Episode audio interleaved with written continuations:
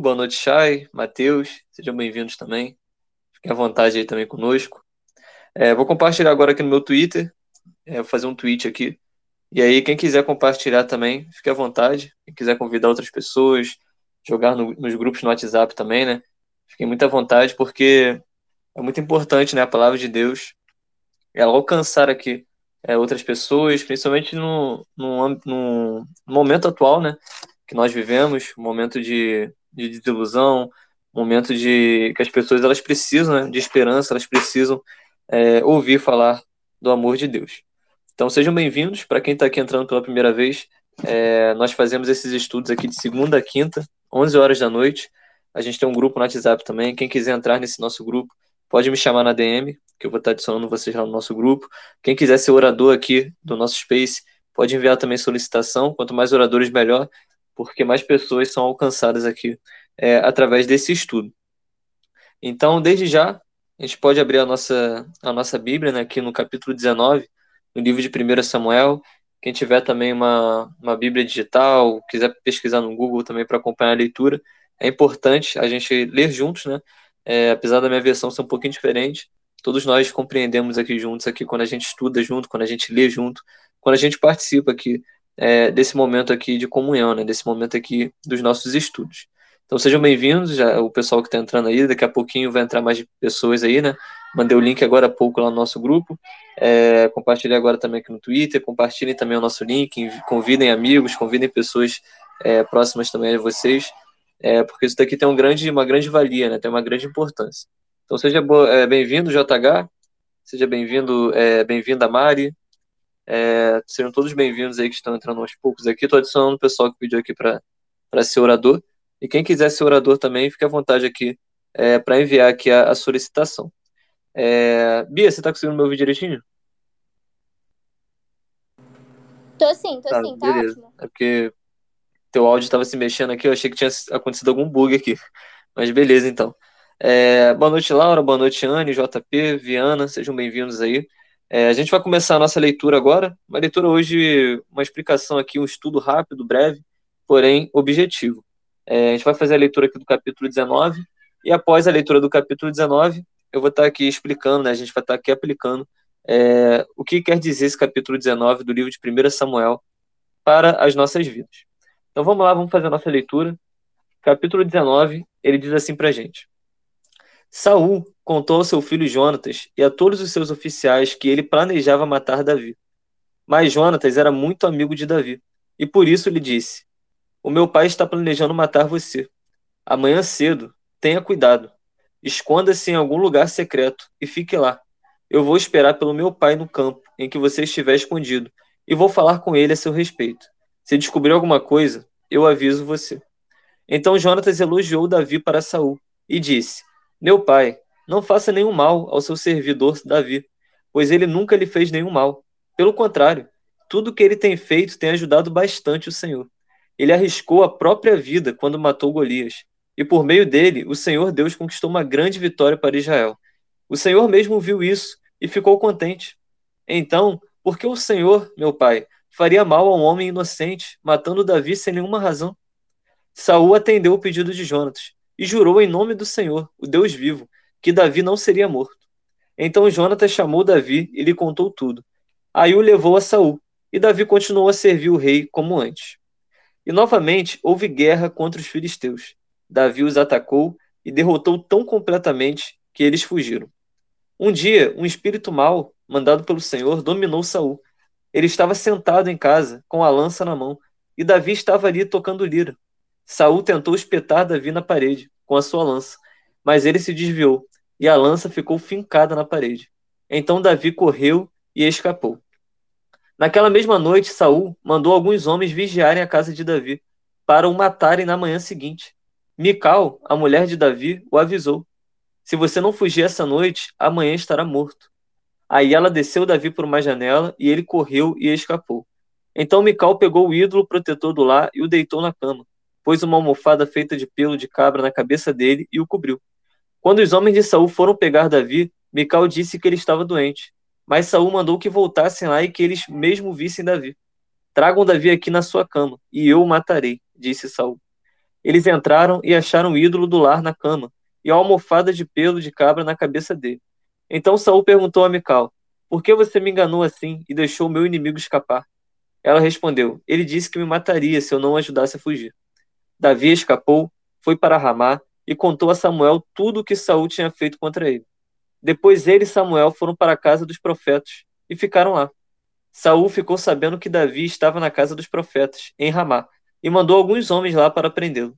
Quando eles chegaram, viram um grupo de profetas profetizando, e Samuel era o líder.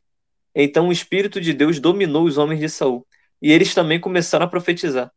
Quando Saul soube disso, mandou mais mensageiros, e eles também começaram a profetizar.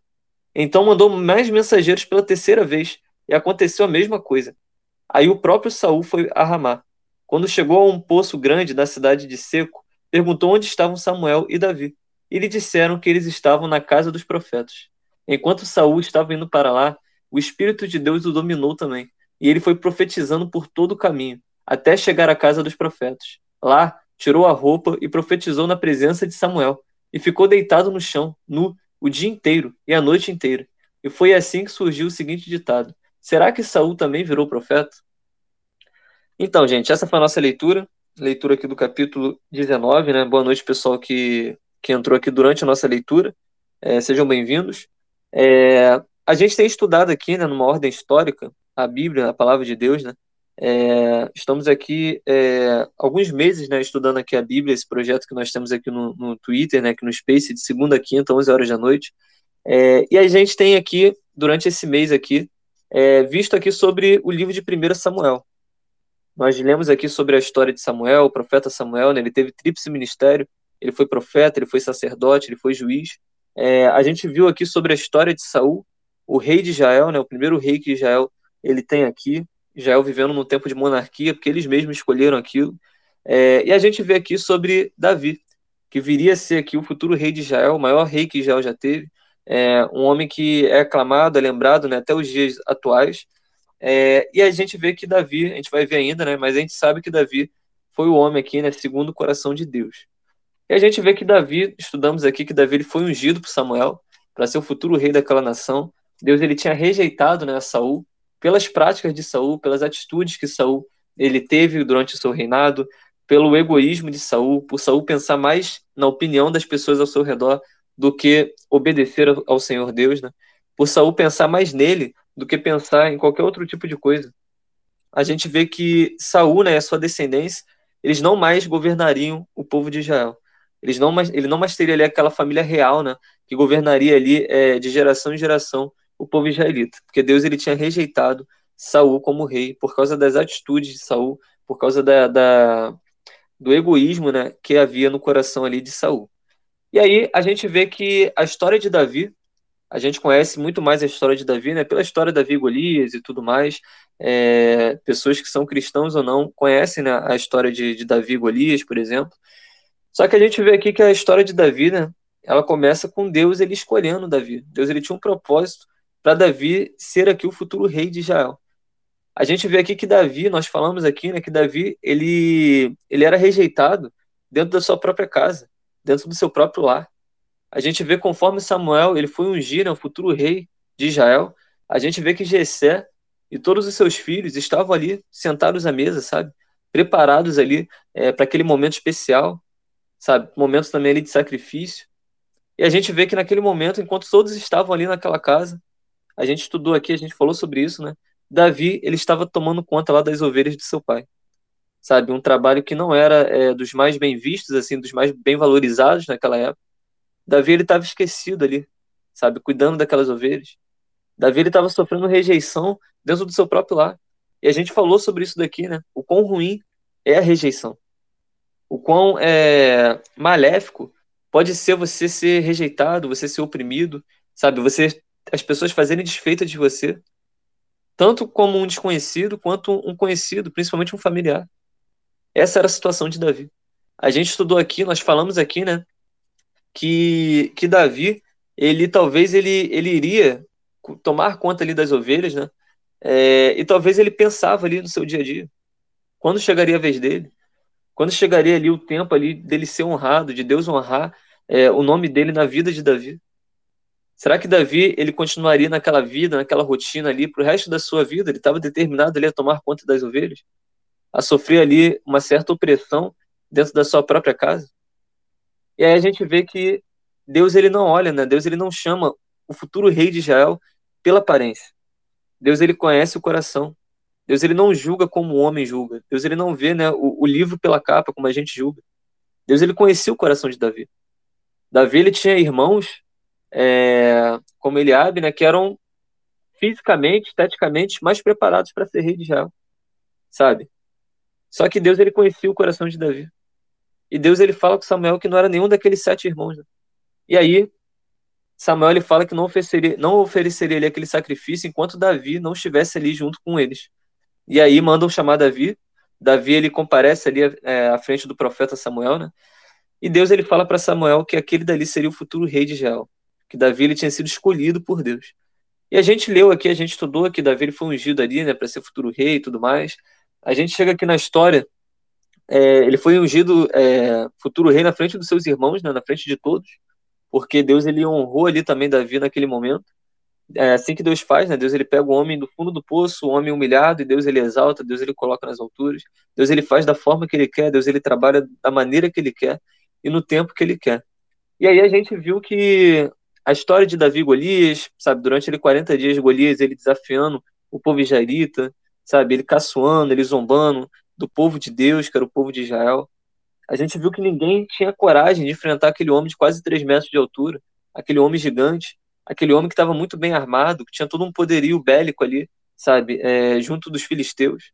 A gente vê que o povo de Israel estava sofrendo ali um momento de opressão, assim como em vários outros anos que eles sofreram ali a opressão dos filisteus, que era o povo inimigo. E a gente vê que Davi, ele se apresenta ali, né, ele foi ver os seus irmãos, como seus irmãos estavam, levou mantimento, alimento e tudo mais.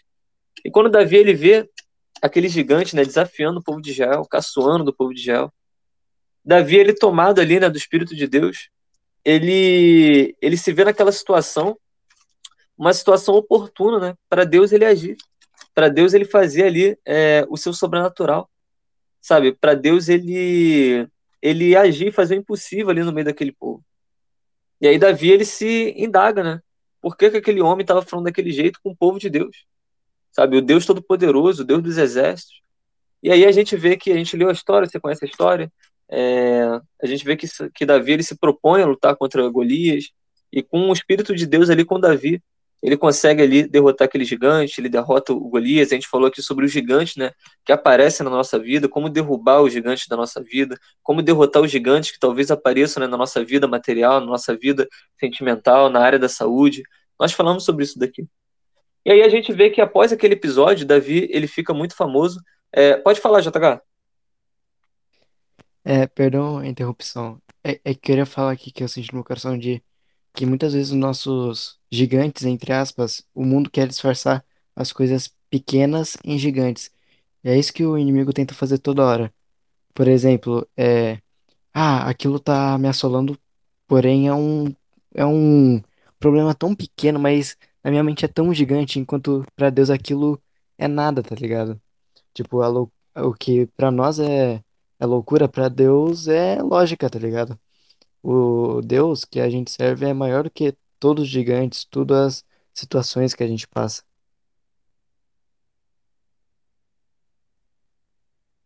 Show, mano. É, de fato, né, Deus ele é maior do que tudo. A gente tem essa essa essa mania, né, de às vezes comparar o tamanho do nosso problema com o tamanho do Deus que a gente crê, do tamanho do Deus que a gente serve, né? É, e de fato nada é maior do que o nosso Deus, né? Deus ele está sentado ali, né, no seu trono, no seu alto sublime trono, e ele se inclina, né, para contemplar, para ver o que acontece nos céus e na terra. Nada está acima de Deus. Nada está no mesmo nível de Deus. Deus ele está acima de todas as coisas. E o Deus que fez os céus e a terra, o Deus que tudo criou, o que, que seria o nosso problema para ele resolver? Né? E Davi ele sabia E disso. também, sabia... perdão, Pode falar. é, perdão, e um negócio que é, sempre passa na minha cabeça quando eu tô passando por algum problema, que logo aquele problema passa e vira testemunho. E muitas mais pessoas vão ser ajudadas com, com o problema que eu tinha, que para mim era um gigante, mas com a graça de Deus, noto que aquele problema era tão pequeno quanto um grão de mostarda.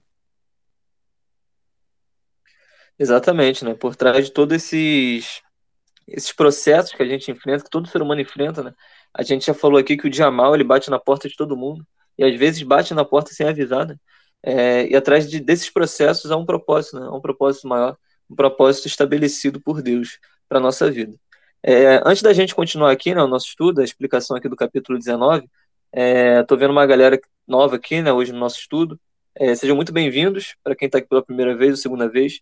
A gente faz esses estudos aqui de segunda a quinta-feira, 11 horas da noite. A gente estuda aqui uma ordem histórica aqui da Bíblia, né, respeitando o, o tempo é, dos acontecimentos. E a gente também tem um grupo no WhatsApp. Quem quiser entrar no nosso grupo no WhatsApp, é só mandar uma DM para mim, que eu vou estar adicionando vocês lá. Eu sempre menciono arroba de todo mundo lá, para ninguém perder um estudo sequer aqui no nosso Space. Então, assim que acabar aqui o nosso estudo de hoje, eu vou estar respondendo a galera que quiser entrar no nosso grupo.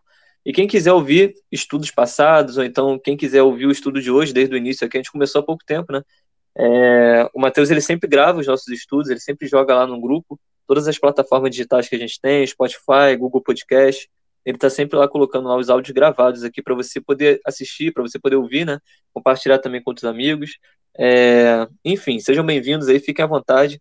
Vocês são muito bem-vindos para estar aqui conosco. Mas aí, continuando, né? E quem quiser virar orador aqui também, é só mandar aqui solicitação que, que eu adiciono aqui vocês como oradores. Quanto mais oradores, melhor. Se eu não me engano, são até 11 oradores que a gente pode ter aqui na nossa cal. Mas vamos lá, continuando aqui o, o capítulo 19, né? É, a gente vê que Davi, após ele matar Golias, ele teve um sucesso momentâneo ali, sabe? Ele teve, ele ficou muito conhecido, sabe? As pessoas elas, elas é, contemplavam ali Davi, né? E se orgulhavam, porque Israel ele tinha vencido aquela batalha contra os filisteus por causa da ousadia de Davi, por causa de que Deus estava com Davi. E a gente vê que após a, a vitória de Davi contra Golias, a gente vê que há uma aproximação né, de Saul com Davi. Davi ele começa a frequentar ali, né, é, a casa de Saul, né, o palácio ali de Saul. Davi ele toca a lira para Saul.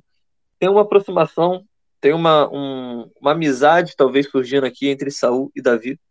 E a gente vê que no capítulo de ontem, né, capítulo 18, a gente vê que isso daqui acabou se tornando o contrário, né? Porque quando Saul ele vê que as mulheres ali israelitas estavam ali de certa forma prestigiando Davi, estavam ali cantando, dançando, sabe, é, comemorando ali a presença de Davi ali no meio delas, a gente vê que elas cantavam uma das músicas, né? Era que Saul matou mil Davi matou 10 mil. E isso daqui incomodou Saul, né? Saul ele se viu ali numa espécie de segundo plano. Saul ele se viu ali numa espécie de coadjuvante, né? Enquanto Davi estava sendo ali o principal. E Saul ele se questiona, né? Pronto, agora só falta esse cara virar rei. Porque ele tem todo aqui uma, um prestígio, as pessoas começam a exaltar ele, as pessoas estão aqui é, contemplando o que Davi ele fez aqui pelo povo de Israel. E nesse momento há um, um, uma inveja, um ciúme ali no coração de Davi. E a gente falou de Davi não, desculpa, de Saul. E a gente falou aqui ontem, né, sobre isso. A gente falou aqui sobre amizade, talvez que a gente tenha como Saul, que no primeiro momento se faz como amigo, no primeiro momento a gente recebe na nossa casa, no primeiro momento a gente vai à casa da pessoa. Só que a gente citou aqui aquele velho ditado, né? Que às vezes as pessoas até nos querem ver bem, mas não melhores do que ela. O gramado do vizinho é sempre mais verde. A gente falou aqui, né, sobre os cuidados que a gente tem que ter sabe? Sobre é, as perseguições, que a gente vai falar também sobre hoje, sobre isso também. É, e a gente fez aqui comparações, né? Pessoas como Saul e pessoas como Jonatas, que era filho de Saul, só que era completamente diferente do seu pai. Jonatas ele criou um vínculo ali, um laço de amizade, um amor por Davi, que a Bíblia nos informa que Jonatas ele amava Davi como ele se amava a si mesmo. O mesmo amor que Jonatas sentia por ele era o amor que ele sentia também por Davi. E a gente falou como isso é difícil, né? Porque a, a palavra de Deus nos ensina, né? A gente amar o nosso próximo como a ti mesmo. Só que isso não é uma coisa fácil. Na teoria, pode até ser fácil, mas na prática é difícil. Sabe? A gente amar alguém como a gente se ama. Porque a nossa tendência é a gente se priorizar. A tendência do ser humano é a gente primeiro ver o nosso umbigo, né? A gente primeiro vê o que nos interessa. E aí depois ver o lado da outra pessoa, né? Sabe? E a gente falou aqui que fica mais difícil ainda, na prática, quando é para a gente amar um inimigo nosso. Quando é para a gente amar alguém que nos persegue. Quando é para a gente amar alguém que está pisando no nosso calo. Alguém que está lutando contra a nossa vida. Alguém que quer te prejudicar. Alguém que está te caluniando. É muito difícil, sabe? É muito complicado. Só que a palavra de Deus nos ensina que a gente tem que amar essas pessoas. A gente tem que orar por aqueles que nos perseguem. A gente tem que é, dar a cara a tapa, né? dar o outro lado da, da face. Isso é muito difícil, sabe? É muito complicado, porque constantemente nós somos provados também com relação a isso. Principalmente aqui na rede social, né? no Twitter, por exemplo. A gente falou sobre isso ontem. Só que o evangelho, né, o cristianismo, de fato é, é a gente agir dessa forma.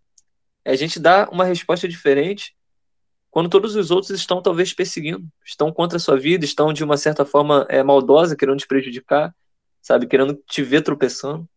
E a gente falou sobre isso aqui ontem, né? A gente falou sobre essa diferença de Jonatas, de Saul, de Davi, sabe? O laço ali que Jonatas e Davi eles, tiveram, eles fizeram, né?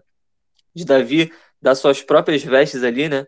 É, a, a, sua própria farda ali militar, a sua espada, a sua lança, enfim. Davi, é, Jonatas ele estava disposto a abrir mão, né? Talvez ali de ser sucessor do rei, porque ele era filho do rei. Mas ele sabia ali que se fosse para servir Davi como rei, um futuro rei de Israel, Jonatas ele estava disposto. E aí a gente chega no capítulo 19, sabe? Após o capítulo 18, a gente vê aqui o episódio de Saul, ele tentar ali contra a vida de, de Davi. Saul ele coloca Davi ali no bom cargo ali no seu exército, em alto cargo, né? Soldados gostaram, porque Davi ele era muito querido no meio do povo de Israel. E a gente falou também sobre isso, né? os cuidados que a gente tem que tomar, porque às vezes certas situações chegam na nossa vida que são boas, aparentemente são boas, na nossa visão externa são boas, só que chegam para nos matar, que foi o que Saul ele estava planejando aqui, colocar Davi no alto cargo aqui do seu exército para uma batalha contra os filisteus ele ser morto. Só que a gente viu que com Deus no nosso barco, com Deus guiando a nossa vida, com Deus controlando a nossa vida, a nossa caminhada, sabe? Não há nada que possa nos impedir, não há nada que possa nos deter, porque é maior o que está conosco do que o que está com eles. E aí a gente vê que Davi, a cada guerra que Davi participava, a cada batalha que Davi ele ia com, com o exército israelita, ele voltava triunfante, ele voltava vitorioso. E talvez na cabeça de Saul ele não estava entendendo nada, porque Saul planejava matar Davi. Saul ele armou armadilhas ali para matar Davi. Ele ofereceu aqui sua filha, né? Como casamento ali para Davi, para Davi ser genro ali do, do rei, para ele poder se livrar de Davi, de uma certa forma, porque Saul mesmo não poderia matar Davi, né? Porque o que, que as pessoas pensariam? Davi estava sendo ali querido, Davi estava sendo amado. Então Saul ele planejou aqui, ele colocou armadilhas aqui para acabar com a vida de Davi. E o inimigo ele age assim também na nossa vida. A gente falou sobre isso aqui. O inimigo ele não vem igual o desenho animado, né, com dois chifres, com um rabinho, com um tridente ali para querer acabar com os teus sonhos, com a tua vida. Não, ele vê às vezes uma forma que você gosta, um presente que você gosta, sabe? Ele envia pessoas que você nem imagina, que estão ali é, com segundas intenções. E é por isso que é importante a gente ter o discernimento de Deus. É por isso que é importante a gente estar próximo do Senhor, sabe? A gente pedir orientação a Deus, para Deus nos afastar de qualquer tipo de pessoa que venha nos afastar da presença dele. E aí a gente vê que que. É, Pode falar. que uma das coisas que, para comparar, tipo, o como a gente tem que estar preparado para as tentações do dia a dia, como a gente tem que estar preparado para as artimanhas do inimigo, é que quando Davi foi tentado, mais para frente, quando ele já era rei, quando ele foi tentado e matou é, um homem para poder se casar com a esposa dele, para poder ter atos com aquela, com aquela mulher, ele usa as mesmas artimanhas que Saul usava contra ele. Então ele estava usando as armas do inimigo. E, cara, quando a gente começar a usar as armas do inimigo e não os, a- os instrumentos de Deus, quando a gente é, deixa de ser usado por Deus e a gente é usado pelo pecado, é assim que acontece. É de uma maneira sutil, é de uma maneira que muitas vezes não percebemos, mas quanto mais a gente alimenta isso, mais aquilo vai pro nosso coração. E, cara, eu acho que o que mais deu pra Davi foi ele pensar, eu fiz isso com alguém, com alguém da mesma forma que fizeram comigo. Tipo, esse negócio de amar uns aos outros como a ti mesmo. Ele esqueceu dessa parte quando ele cometeu essa traição, quando ele simplesmente matou um homem para poder cobiçar sua mulher. E com as mesmas coisas que atingiram ele muitas e muitas vezes. Então acho que é por isso que esse tipo de coisa atingiu o Davi de uma forma que ele ficou um bom tempo orando, mas mesmo assim houve consequências. Então, cara, o pecado pode ser bom. Pode ser bom, tipo, momentâneo. Só que nem se compara o que Deus tem planejado. Nem se compara com a dor que vai vir depois. É verdade, mano. É, a gente vai falar mais à frente sobre esse episódio, né, de Davi. É, a gente falou aqui, né, que Davi, ele foi o homem aqui, né, ele era o homem aqui segundo o coração de Deus. Se a gente for levar isso ao pé da letra, é algo muito impactante, né? Porque imagina só, alguém ser o homem segundo o coração de Deus, sabe? É, só que Davi, ele não era nenhum santo, sabe? Davi, ele era pecador também, Davi, ele errou. Como você bem adiantou aí, né? É, essa questão do, do homicídio, sabe? A questão do adultério, enfim, Davi, ele fez coisas que desagradavam a Deus. Só que a gente vai falar mais à frente aqui que a diferença é que Davi ele tinha um coração quebrantado, né? Davi ele tinha um coração sincero, sabe? Davi ele reconhecia o seu erro, ele valorizava, sabe, a presença de Deus, o Espírito do Senhor. A gente vai falar isso mais à frente, que a vida de Davi por si só é um grande aprendizado para a nossa vida também. A gente tira várias lições aqui é, sobre a vida de Davi. E a gente vai falar mais à frente também sobre isso quando a gente chegar mais nessa parte. É, e voltando aqui, né, para onde a gente estava, é, nós vimos aqui que Saul ele começa a tentar ali contra a vida de Davi. E no capítulo 18, a gente vê que Saul ele expõe aqui, sabe, é, as pessoas próximas ali a ele, ele expõe aqui as suas preocupações, sabe, os seus medos, e ele planeja aqui matar Davi. E aí Jonatas, que era filho de Saul, ele a princípio aqui ele avisa Davi, né? E ele planeja aqui com ele uma estratégia. Porque Jonatas aqui, ele ele amava Davi, ele era amigo de Davi. Jonatas ele pratica aqui a justiça, né? E aí Jonatas ele intercede por Davi. E ele lembra que a Saul, né? Jonatas ele procura lembrar aqui o seu pai sobre os feitos heróicos que Davi ele tinha feito. Sabe, os feitos heróicos que Davi ele havia cumprido aqui, um papel fundamental, um papel determinante aqui, sabe, um papel importante para ele ali no reino, né? Porque tudo que Davi fazia, tudo que Davi conquistava, as batalhas que Davi participava, é, de certa forma enaltecia também o rei Saul, né? Enaltecia o povo de Israel. E aí Jonatas ele usa aqui essa artimanha, né? Ele fala com o pai dele, sabe, que não tinha necessidade de fazer isso, de matar Davi. Davi nunca tinha feito nada contra é, Saul. Davi tinha feito tudo certo, sabe? Davi ele não tinha feito nada de errado. E aí a gente vê que Saul, quando ele, ele é lembrado sobre isso, né? Ele ficou mais na dele, ele se acalmou mais um pouco ali. E ele aceitou aqui é, Davi normalmente na sua casa, né? Saul ele jurou ali por Deus que ele não mataria Davi. É, e aí Jonatas ele convence a Davi a voltar para a casa do rei, né? E aí tudo parecia normal novamente, sabe? Tudo parecia que estava caminhando de fato bem. Isso aqui é uma grande preocupação também para a gente, né? Que a gente pode abordar. Porque, obviamente, né? A vida, ela é uma roda gigante, ela tem altos e baixos, sabe? Vai ter tempos que a gente vai estar, tá, sabe, vivendo tribulações constantemente, Sabe, vai ter tempos que a gente vai estar tá querendo chutar o balde, vai ter tempos que a gente vai estar tá passando por situações difíceis, situações de desânimo. E vai ter tempo que a gente vai estar, tá, sabe, é, de certo modo ali nosso coração ali pulsando de alegria, pulando de alegria, a gente animado, a gente, sabe, com astral lá em cima. A vida é uma eterna roda gigante. Só que aqui eu, eu aprendo uma, uma questão que a vida de um cristão, né, a vida de quem serve a Deus, a vida de quem teme a Deus, ela tem é, aqui alguns caminhos que eles são, de certa forma, que amargos, sabe? É, a vida de um cristão é uma vida que a gente tem a paz de Deus, a paz que excede todo entendimento.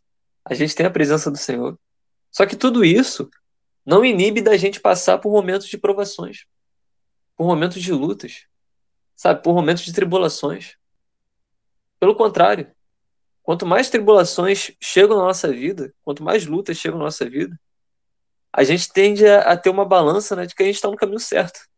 Porque essas lutas elas vão nos empurrando, sabe, de pouco em pouco para a vitória.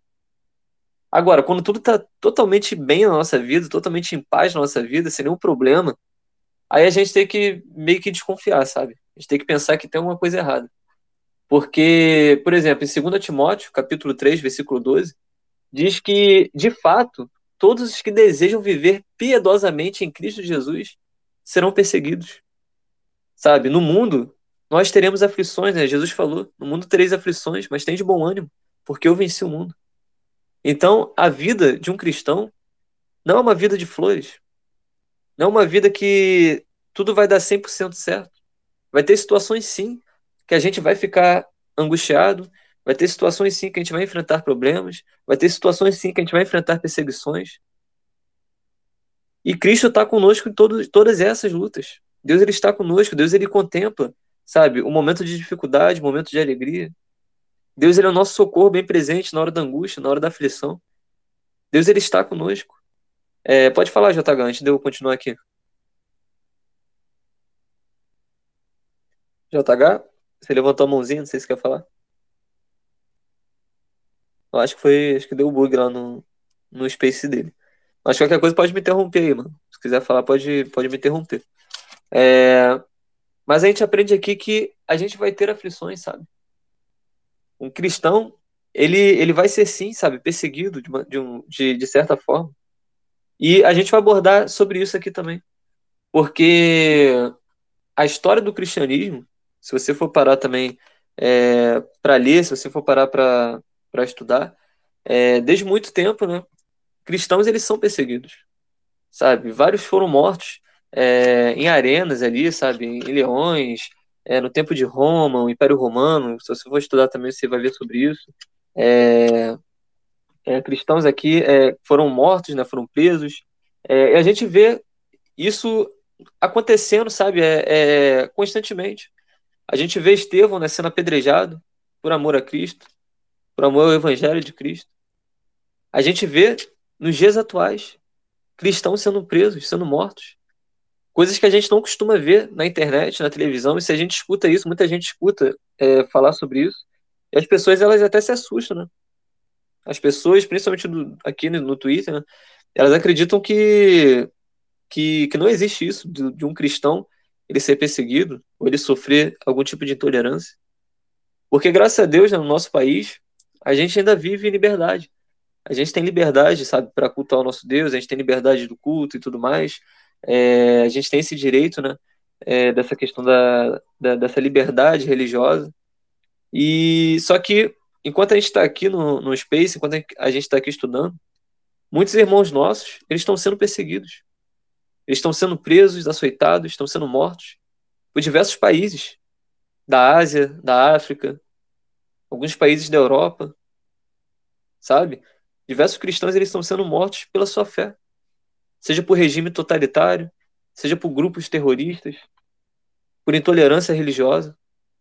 E quando a gente fala sobre intolerância religiosa, ela tem que ser combatida independente, sabe? Se, o, se o, a pessoa ela é evangélica, se a pessoa ela é católica, se a pessoa ela é da umbanda, qualquer tipo de religião, sabe? Não é aceitável essa questão da, da intolerância religiosa. E se a gente for abordar isso no, no, no Twitter, em qualquer outro, outro local, as pessoas elas tentam é, de uma certa forma, passar pano, né? Elas tentam comparar um mal com o outro. Ah, porque no Brasil as religiões de matriz africana, elas também sofrem perseguição, tem intolerância religiosa e tudo mais. Infelizmente. E não é porque uma sofre, ou uma sofre mais do que a outra, uma sofre menos que a outra, que a gente tem que é, naturalizar isso, né? A gente tem que normalizar isso. As pessoas acham essa mania de querer discutir, de querer botar na balança. Sendo que se você for pesquisar, né, se você for, for dar um Google aí, é, o cristianismo em si, ele é a religião mais que foi mais perseguida, sabe, é, durante a história, no mundo atual, sabe? Se você for puxar números, puxar dados, é só dar um Google. A gente tem a internet hoje, né, que a gente pode buscar informações. Apesar desse, desses acontecimentos, eles não serem aqui é, divulgados né, pela grande mídia, eles serem divulgados aqui constantemente, mas diariamente pessoas são mortas, pessoas morrem por terem a sua fé. É algo que parece ser meio louco, né, pra gente ouvir isso em pleno 2022. Mas em diversos países. Existe algo chamado, né, Janela 1040, que, que são vários países ali que tem ali o seu índice de perseguição, sabe, de, de regimes totalitários. É, se eu não me engano, o pior deles é a Coreia do Norte, por exemplo. Sabe, que as pessoas não podem ser pegas ali lendo um pedaço pequeno ali da, da Bíblia, uma folha ali da Bíblia, senão elas são presas, elas sofrem ali é, açoites e tudo mais. E a gente, o que, que a gente tem feito, né, perante tudo isso? Será que a gente tem orado por essas pessoas? Será que a gente tem é, tirado um tempo nosso para a gente é, aprender mais sobre missões, sobre essa questão da perseguição. O nosso título aqui do, do nosso Space de hoje é, é sobre isso, né? Sobre bem-aventurados perseguidos. E isso daqui está em Mateus capítulo 5, versículo 10, que diz pra gente: Bem-aventurados perseguidos, por causa da justiça, pois deles é o reino dos céus. Diversos versículos aqui, diversas passagens é, da palavra de Deus dizem sobre isso pra gente, sobre perseguições, sabe? Sobre é, é, tudo isso que nós estamos falando aqui. Por exemplo, Romanos, capítulo 12, versículo 14, diz pra gente, né? Abençoem aqueles que os perseguem. Abençoem-nos, não os amaldiçoem. Um verdadeiro exemplo de cristianismo, né? De ser cristão. É, foi até um, um vídeo que eu assisti. O pessoal, se não me engano, não sei se era da Coreia do Norte ou do Afeganistão, mas que eles oravam pelos seus perseguidores, pelos grupos que perseguiam eles, onde eles tinham que se esconder, onde eles tinham que disfarçar muitas vezes por causa desses grupos, às vezes políticos, às vezes militar, que que perseguiam eles. E ali a gente vê o verdadeiro significado de ser cristão, né? Porque é a prática que a gente falou aqui, da gente amar às vezes alguém que nos persegue, da gente orar alguém por alguém que nos persegue. E eles fazem isso daqui. Por mais que eles estejam sofrendo, por mais que eles estejam sendo perseguidos, por mais que eles estejam vivendo uma vida de aflição, eles levam aqui a Bíblia a sério. Eles oram por aqueles que perseguem eles. Eles oram pelos seus inimigos. E se você se colocar na, na, no lugar dessas pessoas, o que, que você faria nessa situação? O que, que você é... faria, talvez, no lugar de Davi? Pode falar, JH. É, Quer falar? Não sei se interromper de novo. Fala aí. tá?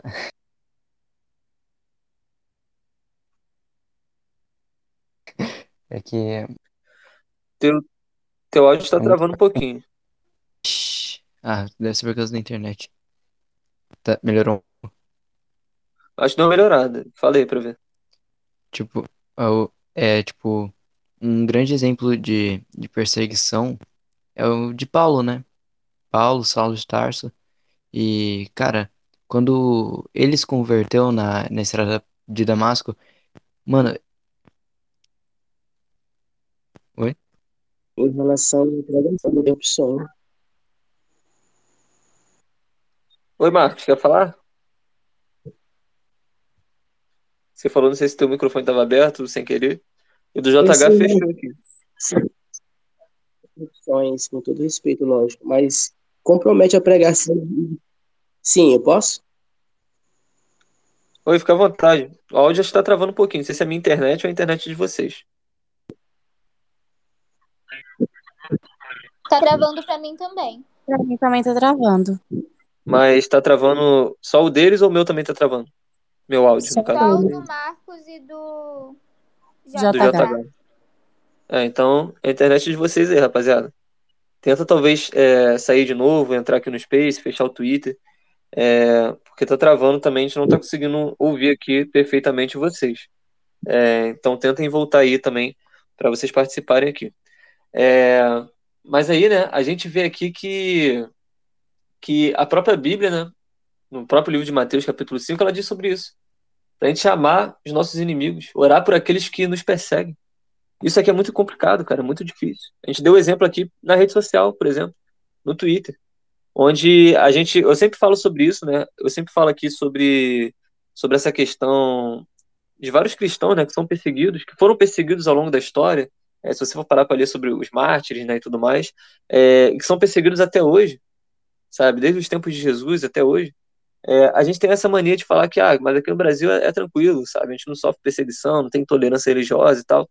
De fato, se comparado a outros países, o Brasil ele é um país para a gente aqui, ser cristão no Brasil, a gente não encontra tão, tanta dificuldade, tanta resistência, igual nos outros países. Até porque nós somos maioria aqui, né? É, só que as pessoas têm essa questão também para entender que a, a perseguição, então a intolerância religiosa, ela se dá em, em múltiplas faces aqui. Porque a gente tem mania de, de achar que uma intolerância ou uma perseguição ela acontece se você bater em alguém, se você matar alguém, se você prender alguém, se você tentar calar alguém. Mas ela se dá às vezes também por palavras. sabe? Se tiver as pessoas que estão aqui me ouvindo, que talvez é, foram nascidas e criadas no cristianismo, né? É, pelo menos isso daí sempre aconteceu comigo. Durante a minha, a minha infância, minha adolescência e tal, as pessoas elas sempre zombaram da, da minha fé, sabe? As pessoas sempre zombam da fé. Você ser cristão, você dar dinheiro para pastor, para pastor roubar, você dar dízimo para pastor roubar. Se você for esperar é, se guardar para o casamento, as pessoas elas vão zombar disso, que é a sociedade que a gente vive. As pessoas elas vão zombar da sua fé, de você crer em Cristo, de você é, ter a fé que para Deus nada é impossível. As pessoas elas vão usar é, bordões, né? Que crente é isso, crente é aquilo. Aqui no Twitter é o que mais a gente vê sobre isso, né? É, as pessoas falam que odeiam crente, que é isso, é aquilo e tal, tal, tal. E você vê que a intolerância ela se dá nisso também. Só que bem-aventurados né, somos, é, somos nós, né? Bem-aventurados aqueles que, que, que, são perseguidos, né? Que sofrem por causa da justiça, pois deles é o reino dos, dos céus. Sabe? Deus, ele, ele contempla qualquer tipo de perseguição que você enfrenta, não só essa perseguição aqui é, religiosa, mas também uma perseguição talvez dentro da sua família, perseguição talvez dentro do seu trabalho, da sua faculdade. Deus ele contempla, Deus ele é justo. Uma das bases do trono de Deus é a justiça, né? Eu aprendi que o nosso Senhor, né, ele fica de pé toda vez que ele contempla uma injustiça. Que uma coisa que o nosso Senhor ele não tolera é a injustiça, é a tal da injustiça. A gente pode ver que quando Estevão ele estava sendo apedrejado ali, quando ele olha ali para os céus, que ele vê ali os céus abertos, ele vê ali Jesus, né, à direita do Pai se levantando ali do seu trono. Ou seja, eu aprendo aqui que Jesus ele se levanta do seu trono toda vez que alguém sofre perseguição. Sabe, toda vez que alguém sofre por amor a Cristo. Jesus ele contempla as nossas dores, as nossas aflições, as perseguições, as rejeições como Davi enfrentou, as perseguições como Davi enfrentou. E a gente vê aqui que quando tudo estava bem para Davi, quando tudo parecia voltar ao, ao estágio inicial, né? A gente vê aqui que a parada ela, ela piora. Né? A gente vê aqui que houve uma, uma nova guerra contra os filisteus. Davi ele foi enviado, ele novamente sai vitorioso, ele sai triunfante ali daquela guerra contra os filisteus. E aí novamente aqui a inveja, sabe, começa a atormentar aqui a vida de Saul. O espírito maligno ele começa aqui a se apossar novamente de Saul. E aí quando isso ocorria, quando isso acontecia, Saul ele ficava aqui totalmente desnorteado. Saul ele ficava aqui determinado, né, em querer matar Davi, que nada tinha feito contra ele. Mas Davi estava ali de uma certa forma aqui é, tirando né, aquele brilho que Saul tinha no rei. E isso incomodava Saul. E aí a gente vê que Saul, né, é, ele atacou novamente Davi. Dessa vez ele atacou aqui com a sua lança, né, a fim de cravar ali Davi na parede, a fim de matar Davi. Só que Davi ele se esquivou, ele novamente ele consegue se desviar e ele foge. E aí a gente vê que Davi ele volta para sua casa, junto ali com a sua esposa, Mical, que era filha do rei Saul também. E ela percebeu ali, sabe, um mover diferente na casa. Ela soube dos planos ali de seu pai de querer matar Davi na madrugada, uma forma que covarde, porque o inimigo ele é covarde. O inimigo ele age na covardia. Sabe, o inimigo ele ele ele conhece o seu ponto fraco, o inimigo ele sabe, se você abrir brechas, ele vai agir para querer acabar com seu sonho, acabar com a sua família, acabar com seus planos, porque ele veio para isso, né? Ele veio para matar, para roubar e para destruir. Mas nós cremos num Deus, né? Nós cremos no Senhor, que ele veio para dar vida e vida com abundância. Não qualquer tipo de vida, mas uma vida com abundância. E aí a gente vê que é, a esposa de Davi avisa para Davi, né? E ele foge ali pela janela durante a noite. E aí a gente vê que mais à frente, né? Saul ele manda ali, né? Que os seus homens fossem lá até a casa ali de Davi para matar Davi, né?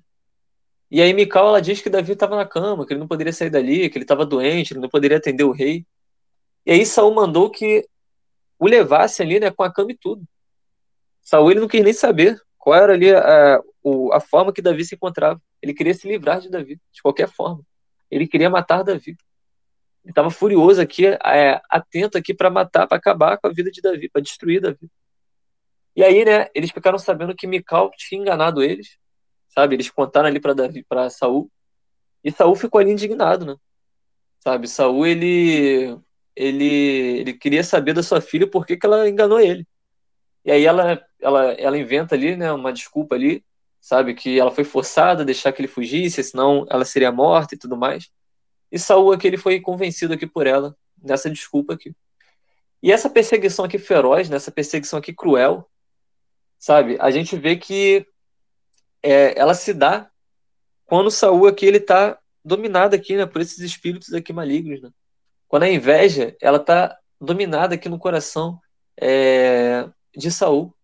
Quando o ciúme, ele tá aqui dentro do coração de Saul, porque Davi nada tinha feito contra ele. E às vezes é, você vive uma situação parecida aqui com a de Davi, né? Que você às vezes não entende o porquê daquela pessoa ter inveja de você. O porquê daquela pessoa às vezes te perseguir, você nunca fez nada por ela. O porquê de pegar no teu pé, o porquê de te odiar. Já viu aquela, aquele tipo de pessoa que te odeia sem nunca ter trocado uma ideia contigo?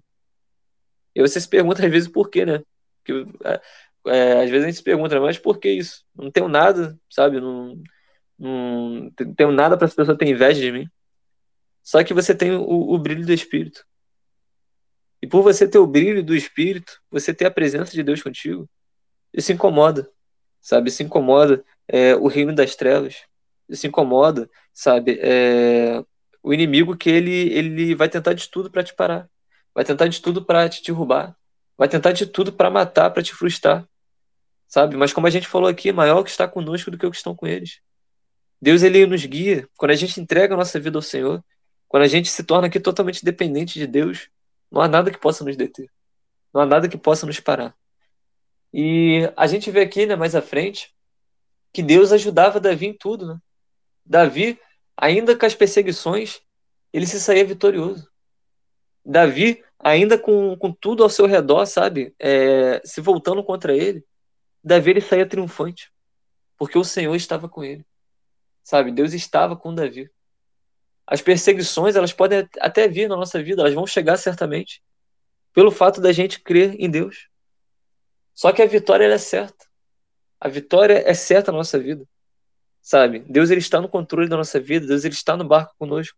O vento ele pode até é, soprar, as ondas do mar elas podem estar agitadas, mas Deus ele está no controle da nossa vida. E a gente precisa crer nisso. A gente precisa acreditar nisso. E aí a gente vê que Davi, ele foi ajudado, é ajudado ali pela sua esposa, né? Ele foge novamente. Só que agora ele se dirige para é, Ramá, né? Para a cidade ali de Ramá, para se encontrar ali com Samuel sabe? O profeta Samuel, o sacerdote Samuel, o juiz Samuel, que a gente tanto falou aqui sobre ele, né? Que também tem uma vida aqui de muita intimidade com Deus. E aí a gente vê que Saul, indignadíssimo aqui, com raiva, sabe? Com ódio no seu coração, ele começa aqui essa perseguição contra Davi. E ele envia aqui mensageiros até Ramá. Só que seus mensageiros, quando eles entram na cidade, quando eles se aproximam aqui, sabe, de onde é, estava ali, né, Samuel e Davi, eles começam aqui a profetizar por causa do Espírito Santo que vinha sobre eles, né, o Espírito do Senhor que vinha sobre aqueles mensageiros. E aí eles começavam a, a profetizar aqui, como Samuel estava profetizando ali naquela casa ali dos profetas, né? o lugar onde a, a, a presença de Deus ela era real. E aí aqueles mensageiros eles começam aqui a profetizar. E Saul ele estava aqui determinado sabe? A pegar Davi. E aí ele envia aqui novas tropas. Ele envia aqui novos mensageiros. E acontece a mesma coisa aqui. O que aconteceu com a primeira tropa, acontece com a segunda tropa.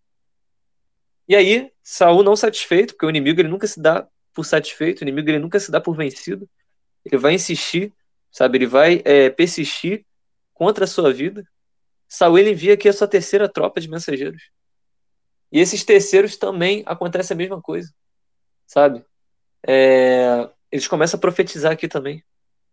Eles saem de si, porque o Espírito de Deus tinha dominado ali o coração deles, tinha dominado ali o corpo deles. E aí, Saul, né, teimoso como sempre, coração endurecido, sabe, um coração aqui de pedra, ele mesmo vai caçar Davi. Ele não se dá por vencido, ele, ele não tem ali os seus mensageiros de volta, né? E aí ele mesmo vai para tentar ali capturar Davi, para tentar buscar Davi. Ele mesmo vai, por conta própria, tentar ali aquele ato. E aí a gente vê aqui no final do capítulo 19, né, que por pura graça divina, o mesmo Espírito que desceu sobre ele, o mesmo Espírito do Senhor que desceu sobre ele, é, num caminho, né, ele já ia aqui profetizando. E ele despiu, ele tirou ali a sua capa de rei. E ainda tirou toda a sua roupa aqui, né? E passou a noite toda ali profetizando diante do Senhor, né? Diante ali de Samuel. E aí, sem suas roupas aqui, ele estava ali, é, deitado ali, né? Rolando ali sobre a terra, ali profetizando. Sabe? E aí o próprio povo começou a falar ali. Ué, Saul, ele. Será que Saul ele também virou profeta? As pessoas viram uma atitude diferente ali de Saul. As pessoas viram Saul profetizando, estranharam aquele, aquela situação que Saul ele se encontrava. E aí a gente vê que essa situação aqui, que Deus ele, ele fez, né, com os mensageiros ali de Saul, com o próprio Saul, isso daqui deu a oportunidade certa, né, para Davi fugir dali, para Davi meter o pé, sabe? E a gente vai ver que infelizmente, né, é, Saul mais para frente, sabe, ele ainda fará uma desgraça grande em Ramá, sabe? É, Saul de fato ele era outro quando o espírito de Deus né, não estava mais com ele, mas outro tipo de espírito, o espírito maligno. Quando o espírito maligno se apossava de Saul, ele saía de si, ele se transformava num homem mau, sabe, num homem aqui é, maligno. E Saul aqui ele estava aqui tão endurecido, né? Tão endurecido, tão atormentado, que ele já estava aqui cego, né? Transformado. Isso aqui nos lembra uma advertência do Senhor, né? Que a gente leu aqui alguns capítulos atrás, que é o capítulo 11 de Lucas, né? O capítulo 24 ao 26, que diz assim pra gente: quando o espírito imundo tem saído do homem, anda por lugares secos, buscando repouso. E, não o achando, diz: Tornarei para minha casa, de onde saí. E chegando, acha a varrida e adornada. Então vai e leva consigo outros sete espíritos piores do que ele. E entrando, habitam ali. E o último estado desse homem é pior do que o primeiro. A gente vê que quando a gente está fora aqui da presença de Deus, sabe? Quando a gente está fora aqui da presença do Senhor, a gente fica vulnerável, né? Sabe? Os espíritos ruins, né? os espíritos malignos, eles adentram na nossa vida, na nossa casa. E a gente vê aqui que vem sete piores, né? O homem no primeiro estágio, ele fica pior ainda. Por causa dessa força maligna aqui que está sobre a vida dele. E somente com a presença de Deus, somente com é, a presença do Senhor que a gente consegue é, se desvencilhar disso. Somente com a presença de Deus que a gente consegue, a nossa vida ela tem um rumo certo. Porque Jesus, ele é o caminho, ele é a verdade, ele é a vida. Sabe? E Jesus nessa noite, ele quer te colocar no caminho reto. Ele quer te colocar no caminho certo. O mundo, como o JH ele falou aqui, né? pecar, ele é bom, né? Ele tem ali um, um prazer momentâneo. Só que depois tem sua consequência. Sabe, o mundo ele nos oferece várias formas de prazer, várias formas de pecado aqui, que no primeiro, primeiro momento ali é bom, é prazeroso, mas não preenche o vazio da nossa alma, não nos dá verdadeira paz, não faz com que a nossa vida ela tenha um significado, ela tenha um sentido. E somente a presença de Deus é que faz com que a nossa vida ela tenha um sentido. Somente a presença de Deus é que faz com que a gente repouse sobre a nossa cama, nosso travesseiro, e a gente tenha uma noite de, de sono em paz. Somente a presença de Deus faz com que a gente passe por tribulações, por dificuldades, mas que a gente ainda louve ao Senhor. Que a gente vê Deus até mesmo nos momentos de aflição, nos momentos de dificuldade. É aí que a gente vê Deus ele agindo a nosso favor, sabe? A gente vê aqui que é, a gente vê aqui que a presença de Deus estava guiando Davi contra aquelas perseguições, sabe? Estava aqui é, guiando Davi contra as rejeições que ele teve na vida. E talvez eu esteja falando com pessoas aqui que enfrentaram aqui, como Davi, rejeições, perseguições, desprezo. E talvez você nunca entendeu o porquê disso. Talvez você nasceu num lar que aconteceu situações assim de rejeição, sabe, de palavras aqui que você ouviu que te marcaram, que trazer, é, trouxeram traumas aqui para sua vida, situações que você não consegue viver bem consigo mesmo com pessoas próximas a você, traumas irreparáveis para sua vida. Só que nessa noite, eu creio que Deus ele marcou esse encontro contigo, para ele te libertar de qualquer empecilho que tenha na sua vida, para ele adentrar na sua vida, na sua família, na sua casa e te dar uma nova história, te fazer uma nova criatura, sabe? Deus nessa noite ele te chama. E antes da gente encerrar, Eu gostaria de saber se nessa noite, você ouvindo aqui essa palavra do capítulo 19, Deus ele tocou no seu coração. Eu gostaria de te conhecer. Gostaria de saber se tiver alguém aqui nessa noite que deseja é, aceitar a Jesus como seu único e suficiente Salvador, ou então se reconciliar com Cristo, sabe, refazer a sua aliança com Deus, experimentar desse amor, um amor que é maior do que tudo, um amor que é inigualável, um amor que é incomparável, sabe, essa presença de Deus que nos alcança, que nos abraça, algo indescritível.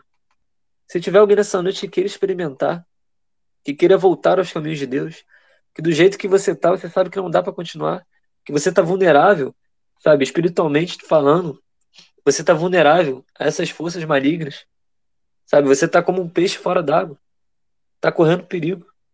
E Deus nessa noite ele te chama para você mergulhar mais no oceano dele, mais da proteção dele, mais da provisão dele. Deus ele te escolheu. E você não está aqui por acaso. Tudo tem um propósito. E Deus nessa noite ele te chama porque você a sua vida é valiosa para Deus. Então se tiver alguém aqui nessa noite que deseja aceitar a Jesus ou então refazer a sua aliança com Deus, pode mandar uma mensagem na DM dizendo eu quero. Só escrever para mim na DM dizendo eu quero que eu vou estar aqui orando aqui pela sua vida. A gente vai estar aqui é, intercedendo aqui pela sua vida. E se tiver pessoas também que precisam aqui de qualquer tipo de oração, pedido de oração, é, pode mandar na DM também, que eu vou estar aqui atento aqui é, às mensagens que chegarem aqui para mim. É, eu vi que. Wesley, Pode falar, JH. interromper. É, o negócio que, teu, que Deus tocou muito no meu coração foi que no jardim, no jardim onde a serpente tentou Eva, onde Eva tentou Adão, Deus manda dizer que ele estava lá. Eles só perderam o foco. Eles só ficaram encarando demais o pecado. Deus estava lá. Deus está lá. Ele, ele estava guardando o coração deles. Ele estava lá olhando para cada um de nós. Eles não estavam longe dele. E, cara, mesmo que você pense que Deus não estava contigo naquele momento, ele fala que ele proveu o livramento. Ele fala que em todos os momentos ele está contigo, ele era, é e há de vir.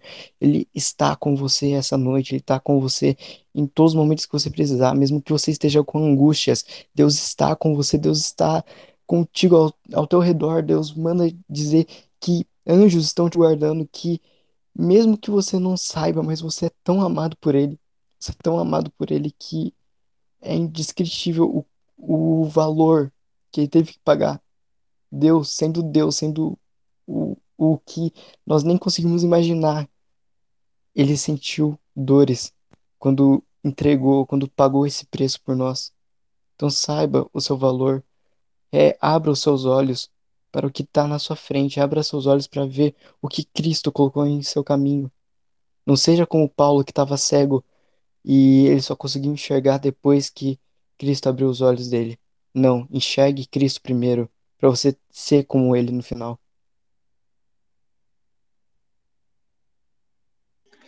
Amém, mano. É, graças a Deus, né, por essa palavra, graças a Deus cada pessoa que aqui esteve.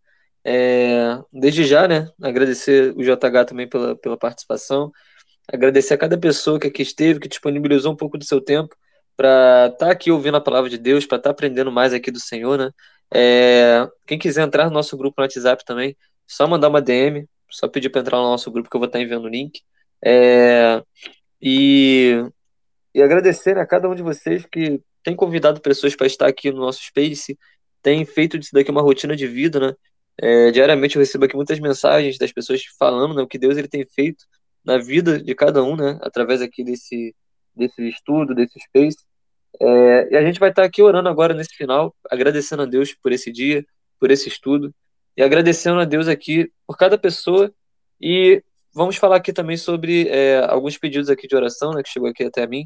É, o Wellington, né, ele pediu oração por ele pela família dele. É, eu vi aqui que a Madu, ela pediu oração aqui também por ela, pela família dela, pelo amigo dela, João Pedro, né, que vai receber uma proposta de emprego amanhã.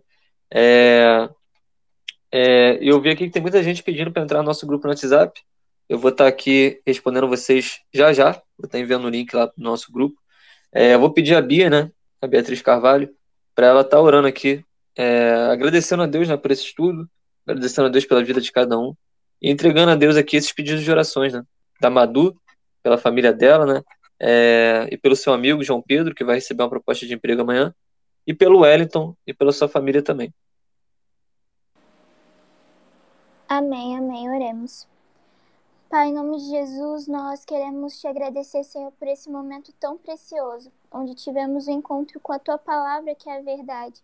Nós acreditamos, Senhor, que fomos libertos através dessa palavra.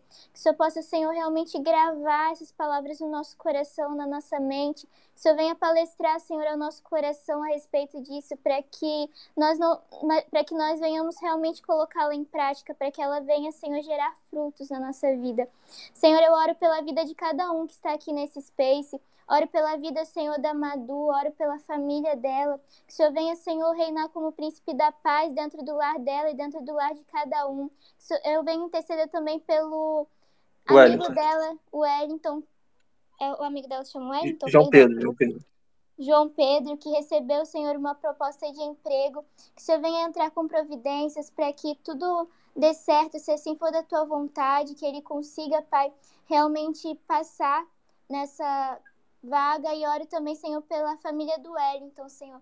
Não sei o que eles precisam, mas que o Senhor possa ser o Jeová Jireh, o Deus de provisão para eles, que o Senhor possa, Senhor, é, renovar o amor, a, a, a paciência, Senhor. Que o Senhor venha renovar, Senhor, cada dia mais essa comunhão entre a família do Wellington e também da Madu.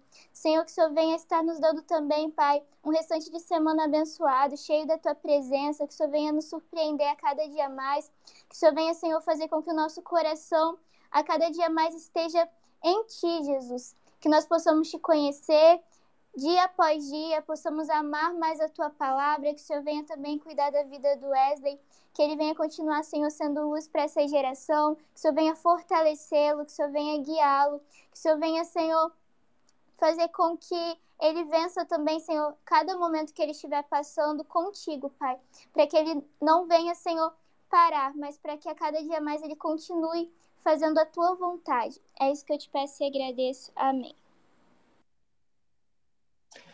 Amém. É, obrigado, Bia, pela, pela oração. É, obrigado a cada um, né, que, que aqui esteve, cada pessoa que esteve aqui conosco, né. É, eu vi que a galera pediu aqui para entrar no nosso grupo, vou estar tá respondendo já já, vou estar tá mandando o link para vocês daqui a pouquinho. É, e aí a gente faz aqui essa, essa, essa convocação, né, para vocês, né, esse desafio, para vocês é, convidarem né, pessoas para os nossos estudos de segunda a quinta, 11 horas da noite, convidarem o pessoal lá para o nosso grupo também no WhatsApp, é, por mais às vezes que vocês acham que, ah, vou convidar fulano, mas fulano nunca vai aparecer. Fulano nunca vai aparecer no estudo bíblico. Faça a sua parte. Porque quem convence o homem do pecado é o Espírito Santo. Então, planta essa semente, né? Faça a sua parte, faça o convite. Convidem pessoas, sabe, para estar aqui conosco. Porque, sem dúvida, Deus, ele a cada dia, ele tem falado aqui de maneira diferente aqui com cada um, né? Deus, ele tem mostrado aqui pra gente, né? A sua soberania. Semanalmente aqui a gente tem visto pessoas, né, entregando a vida para Jesus aceitando a Cristo, refazendo sua aliança. Isso é muito importante, sabe? A Bíblia diz que a fé, ela vem pelo ouvir e ouvir a palavra de Deus. Né? Então, toda vez que a gente está aqui nesse estudo, toda vez que a gente está aqui é, estudando a palavra de Deus em ordem histórica aqui, toda vez que a gente está aqui em comunhão, né? A nossa fé, ela é edificada. A gente tem aqui a nossa fé fortalecida, a nossa fé edificada. Isso é muito importante. Então, novamente, agradecer a cada um de vocês. Deus possa abençoar cada um. Deus possa, é, nos mínimos detalhes, né, mostrar para a gente é, a sua grandiosidade, né, o seu poder, o seu amor, é, o seu zelo, né, o seu cuidado por nós. Então, muito obrigado por cada pessoa que sabe que aqui esteve. É, vou estar respondendo a galera que quer entrar no nosso grupo no WhatsApp. E espero vocês amanhã, né, se assim Deus permitir. Amanhã a gente está aí dando esse prosseguimento, nessa continuidade aqui ao nosso estudo. É, e antes da gente encerrar, antes da gente fechar aqui a noite de hoje, né, Gostaria de saber se há alguém que deseja falar alguma coisa, se há alguém que deseja que, é, complementar o estudo, se há alguém que deseja citar algo. É, vocês podem fazer isso também com o estudo rolando, como o JH fez hoje, mas também eu sempre abro aqui esse space aqui no final, né? Esse espaço aqui para a galera que quiser complementar o estudo, quiser falar alguma coisa. É, pode falar, Fê. Boa noite a todos. É, só para complementar também, é como você vê o poder do intercessor, né? Porque você falou também da igreja perseguida. E às vezes o nosso chamado não é para ir para outro país e pregar o evangelho. Às vezes o nosso chamado está aqui no Brasil. E até como você mencionou no Twitter, acho que O áudio tá, tá um pouquinho ruim, Pedro. Ah, Tá travando bastante aqui. Pra mim, É, caiu, acho. Caiu. Ou voltou, deixa eu ver. não conseguindo ouvir. Fê, teu áudio tá muito ruim. A gente não tá conseguindo te ouvir. Tá travando bastante o, o seu áudio. Não sei se é a internet. Tá travando bastante aqui pro, pra galera. Vê se agora melhorou. Agora deu uma melhorada. Melhorada? Então, é, eu vou voltar aqui o que eu tava falando. Boa noite novamente. É, eu acho que assim, o poder, o que eu queria falar é como é o poder do intercessor, né? Porque você comentou sobre a igreja perseguida. E assim, a gente, às vezes nosso chamado não é para ir para outro país e fazer o ID. Às vezes é estar aqui no Brasil, né? E você até comentou sobre o Twitter, acho que todo mundo que é usuário aqui do Twitter já deve ter vivenciado, presenciado algum momento onde é realmente a nossa fé, as pessoas querem humilhar, querem xingar, falar mal, enfim. Então, eu vejo como é o poder do intercessor, porque às vezes a gente não vai conseguir ir para outro país e pregar o evangelho, mas a gente ora pelas pessoas que têm condições, têm um chamado e têm disponibilidade para estar fazendo aquilo, que é muito importante. E sobre, a, sobre o estudo em si, é, eu vejo assim três intercessores, né, nesse Samuel 19, que foi que foi o Jonathan, que foi a Mical e foi o Samuel. O Jonathan como um grande amigo, né? Que eu acho que o, Jon o, o Jonathan ele representa realmente aqueles amigos que são muito mais chegados que irmãos, né? Porque ele arriscou a vida dele para falar com o pai dele sobre Davi. Mical, que era então no caso a companheira fiel, né? Que ela também era filha de Saul e ela mesmo assim se dispôs, mesmo, mesmo assim, é, fazer um, não, uma enganação entre aspas ali com seu pai para livrar Davi e o Samuel como profeta, né? Na oração, que eu acho que não fisicamente como como Jonatas e como a Mical, mas ele na oração no poder de Deus mesmo, ele conseguiu ali reverter a situação que estava a fim de matar Davi. Então, eu acho que hoje só esse essa observação que eu queria mostrar como é o poder, até nós aqui neste momento orando um pelos outros, é, perguntando, perguntando se alguém quer aceitar Jesus. Isso a gente está sendo grandes intercessores nessa noite, né? E nas noites que eu tenho acompanhado, que agora já vai fazer cinco noites que eu acompanho vocês. Então, eu estou gostando muito do estudo. Então, é só uma observação que eu queria mostrar mesmo do poder do intercessor, que é importante a gente estar tá orando para esses outros países, como você comentou, Coreia do Norte, Turquia, todos esses países que a igreja ela é extremamente perseguida e a gente não tem talvez esse conhecimento, mas é sempre bom. Tem um só uma observação assim, tem uma revista que eu pago mensalmente que é a Igreja Perseguida. E às vezes eles entram em campanhas que é 30 reais para você levar uma Bíblia para a China. Então, para você ver como é tão difícil, às vezes, chegar uma, uma Bíblia nesses países onde a igreja é perseguida. Então, que a gente sempre nas nossas orações tenha é, esse conhecimento, sempre lembrar dessas pessoas que têm esse chamado de, de pregar o evangelho em outros países e nós também nos fortalecer, porque o Brasil, né, por ser um país que, que temos liberdade, por conta da liberdade que a gente tem que nos posicionar sempre mostrar a nossa posição mediante a fé, mediante a palavra de Deus todos os dias, tá bom? Então, Deus abençoe vocês. Desculpa até falar muito agora, tá bom? Então, é isso que eu queria falar. Não, precisa se desculpar, não. É, agradeço aí pela sua participação. É, como você abordou, né? É importante porque a gente fazer esse trabalho de, de missão, né? A gente acha que às vezes é, a gente tem que sair, né? Um país, a gente tem que ir para algum país asiático, a gente tem que ir para um país africano, a gente tem que sair do Brasil para a gente é, evangelizar, né? Porque, como diz a, a, palavra, né? Ir por todo mundo e pregar o evangelho a toda criatura. A gente fazer o ID A gente não precisa necessariamente, né, a gente sair daqui. A gente evangeliza, às vezes, alguém que está ao nosso lado, né? Um vizinho, é, na padaria, os amigos, é, pelas redes sociais. Isso é uma forma também da gente evangelizar, né? Da gente levar a palavra de Deus para outras pessoas. É, e, e, de fato, né? Você citou novamente essa questão da, da igreja perseguida e tudo mais. E realmente a gente não tem, sabe, essa, essa, essa dimensão, né? A gente não tem muitas vezes é, a ideia das coisas que acontecem. Você falou sobre a Bíblia, né? Que às vezes é difícil para entrar uma Bíblia no, no, país. E às vezes eles se alegram, né? Eles ficam felizes por às vezes ele ter uma, uma página, uma página, é, menos que uma página da Bíblia para eles lerem ali. Sabe? Eles guardam aquilo dali como tesouro, como ouro. Porque se eles são pegos com aquilo, eles são presos, eles são perseguidos, eles são, sabe, é, enfrentam um processo muito difícil em vários países que a gente tem no, ao redor do mundo. É, e a gente tem a nossa Bíblia, né? a gente tem aqui, a gente pode cultuar a Deus a hora que a gente quer, a gente pode ir para a igreja na hora que a gente quer. E a gente dá pouco valor para isso, né? A gente, de fato, a gente é, perde às vezes horas na internet, perde às vezes horas fazendo qualquer tipo de, outro, de, de coisa, e às vezes a gente não consegue ficar cinco minutos, sabe, lendo a Bíblia, fazendo uma oração, falando com Deus. Isso também é uma lição que a gente tem aqui, que a gente, é, que a gente aprende nessa noite. Então, seja bem-vindo, Fê, sua primeira semana aqui com a gente, não, mas fique à vontade, sempre, sempre à vontade também quando quiser falar, quando quiser participar. Agradecer pela sua participação. É, pode falar, JH. É, a Fê, a Fê cumprimentou de uma forma excelente, tipo, isso sobre é, orar uns pelos outros. Tipo, uma das minhas músicas é, favoritas é Se Meu Povo Orar, né? Que fala que se meu povo orar uns pelos outros ao invés de coisas vãs, então os ouvirei e os perdoarei. E, cara, essa música é excepcional.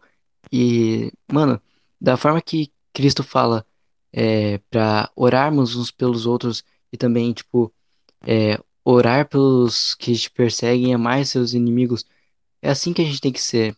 E assim como eu desafiei o pessoal ontem para para abençoar um inimigo, é difícil. Muitas vezes a gente não, a gente não é, consegue sentir uma, um amor pelo, pelo nosso inimigo. Muitas vezes a gente não consegue orar por ele. E, cara, é, é assim, tipo, que o amor começa. As pessoas vão reconhecer a gente não por nós levantarmos nossas mãos, tipo, pra, pra dar o tapa, mas sim a gente oferece o rosto.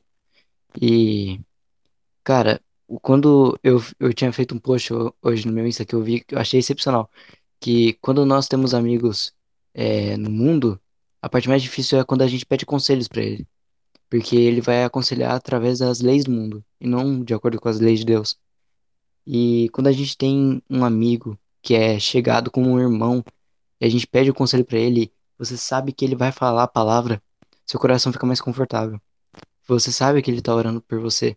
Da mesma forma que Samuel orou por Davi, da mesma forma que talvez Jonas deve ter orado por Davi, da mesma forma que a esposa dele deve ter orado por ele, para ele não, não ser só perseguido, mas tipo, para que ele esteja bem. Porque Jesus fala, no mundo, ter, no mundo tereis aflições. E, cara, muitas vezes a gente não vai entender porque a gente está sendo, tá sendo perseguido, porque a nossa fé está sendo julgada desse jeito. E um, a, eu, te, eu vejo minha fé assim como uma semente que planta, que cria raízes. Aí depois da semente chegar, eu vou no deserto. Nesse deserto eu descubro minhas fraquezas. Nas fra... E depois das fraquezas eu vou pro mar. Nesse mar eu tento caminhar sobre as águas, vendo Jesus. E no fogo, igual na fornalha, minha fé é testada. E é assim que é a nossa fé. É simplesmente assim. A gente tem que orar uns pelos outros incessantemente. A gente não pode só buscar coisas vãs como, ah, só eu. Ah, mano, a gente tem que buscar mais a face de Cristo do que buscar suas mãos. Olha isso, cara. Tipo, não é por obras, não é por, é, por coisas tipo, ah, uma casa, uma família. Não. É pela igreja, é pela, pela nossa união como servos de Deus. Top, mano. É, novamente, né, agradecer vocês pelo complemento, complementaram muito bem, sabe? É, eu sempre falo aqui, né, pra galera se soltar mais, pra galera ficar com menos timidez, né, menos vergonha, porque se torna algo até mais dinâmico aqui, né, pra gente, é, essa troca aqui de informação, esse, esse troca de, de assunto aqui, né, É, como a Fê disse, né, sobre a importância da intercessão, da oração, é, peço para vocês orarem também, né, por esse projeto, orarem pelas pessoas que estão de frente desse projeto também, né, porque de fato o mundo espiritual é uma batalha, é uma guerra. É, e aí só para ganhar números aqui, né, é, o papo que a gente teve hoje, que eu confesso que seria um outro assunto. Eu botei aqui o, o título, né, de Bem-aventurado os perseguidos, né, eu ia bater aqui nessa tecla aqui de Davi, para colocar para os nossos dias atuais e tal, essa questão da rejeição.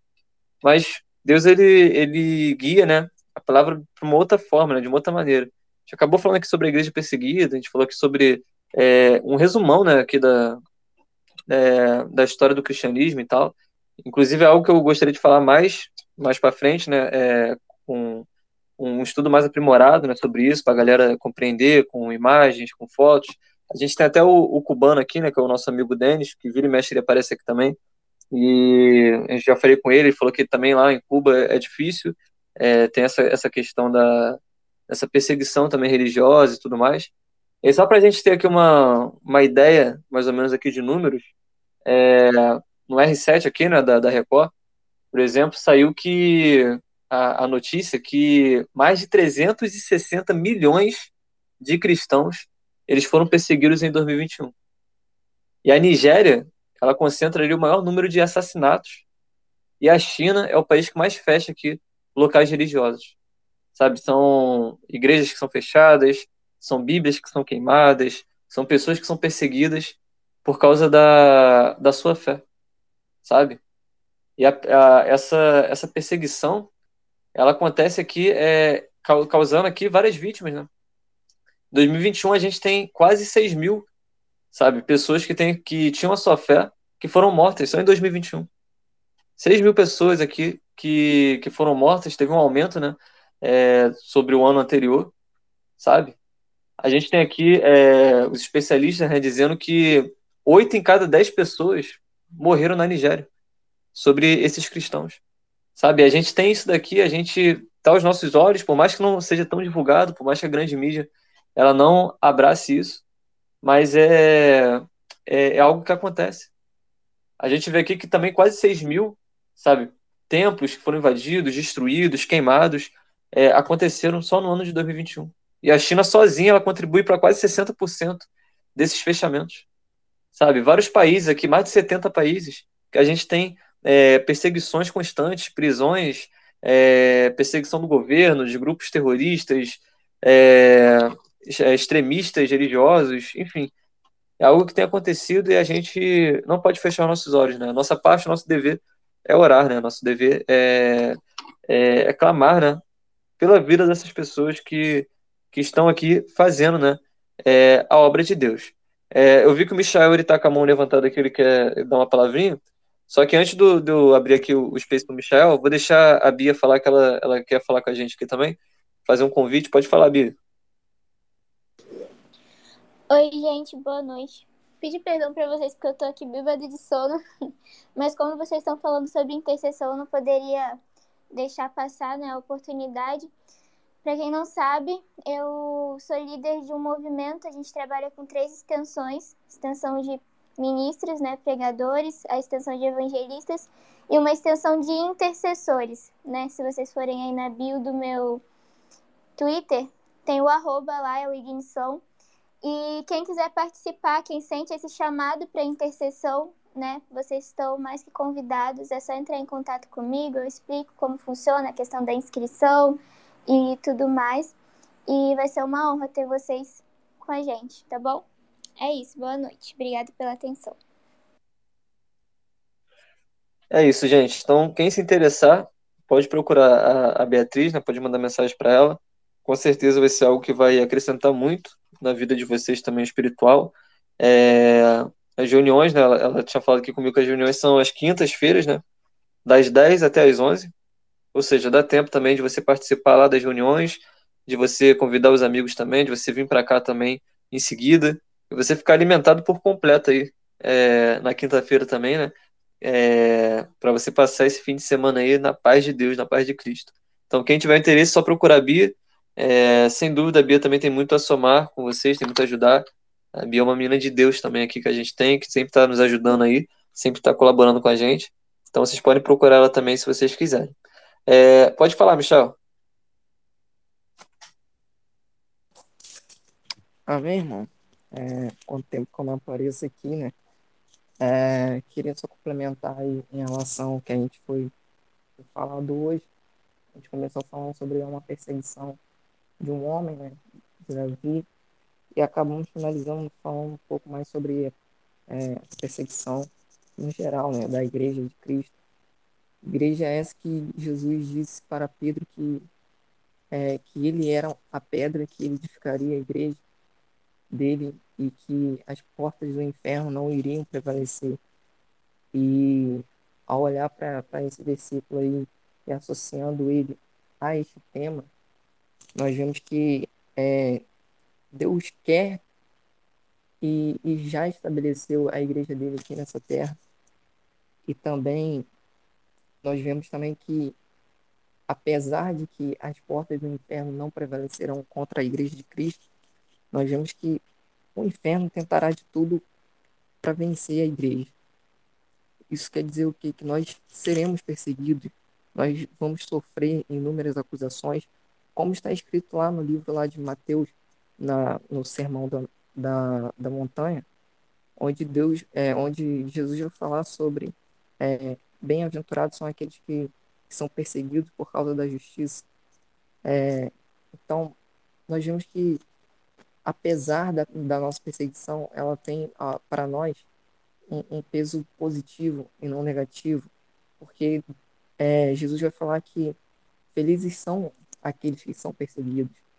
Então, é, encare isso como, como se fosse é, um propósito para que o reino de Cristo venha se expandir, é, se expandir pela terra, porque logo depois, quando Cristo é, morre, nós vemos que a igreja é, é, começa a ser estabelecida ali é, no contexto ali da, da, história ali de Atos e nós vemos que logo depois é, inicia-se uma perseguição é, por volta do ano de 67 depois de Cristo sobre o governo de Nero e nós vemos ali é, personagens importantes na história da Bíblia que foram mortos durante essa perseguição que no caso foram, é, foi Pedro, o apóstolo Pedro e também Paulo. E depois disso, inúmeras perseguições é, aconteceram ao longo da história da igreja. E durante essas dez primeiras perseguições, a igreja viveu é, aproximadamente ali 236 anos sofrendo inúmeras perseguições. E se você for ler como é, aconteciam essas perseguições, como eram tratados os cristãos, os cristãos naquela época, é, nós vemos que hoje nem se compara àquilo, que a igreja primitiva sofreu. Aqueles, aquelas pessoas eram queimadas, elas eram chicoteadas, eram é, lançadas para leões comerem elas vivas. E, assim, é, tem inúmeros relatos de diversas torturas que a igreja sofreu. E, mesmo assim, a igreja prevaleceu e prevalece até hoje e prevalecerá até o fim, porque isso é o reino de Deus e isso tem que acontecer, isso vai acontecer. É, possa ser que hoje a gente não viva essa realidade, mas no futuro talvez a gente possa ser que venhamos passar por isso e nós temos que ter a plena convicção de que se sofremos, vamos sofrer por Cristo e sabemos que nós é, receberemos a nossa recompensa, que é o próprio Cristo. E não desistam é, todas as vezes que nós fomos insultados, todas as vezes que nós fomos caluniados.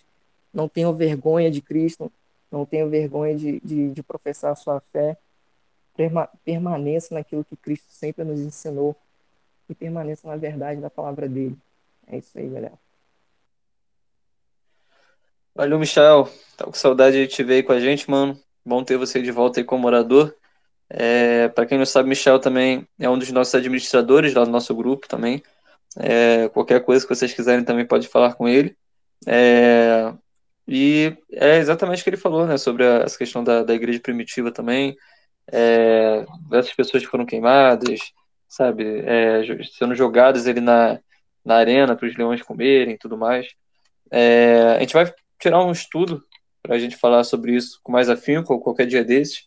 é, os imperadores romanos, é, tudo que aconteceu, inclusive é, quando a igreja, né, ela se alia, quando a igreja ela se torna é, a religião oficial, né, do Estado Romano, algumas coisas que também aconteceram, que acabaram manchando, né, por aquela época, a relação de interesse com, com, relação ao Papa, com relação ao imperador, a gente vai, pode falar sobre isso também, até porque envolve também, né, história, a gente vai falar sobre isso também, a gente pode falar também sobre a, a história né, da igreja em si, a igreja primitiva, enfim, é, tem muito assunto que a gente pode abordar, assuntos interessantes, assuntos que abrem né, os nossos olhos, assuntos que a gente começa a enxergar, começa a ver de outra maneira, né, de outra forma, e isso é muito importante. Né?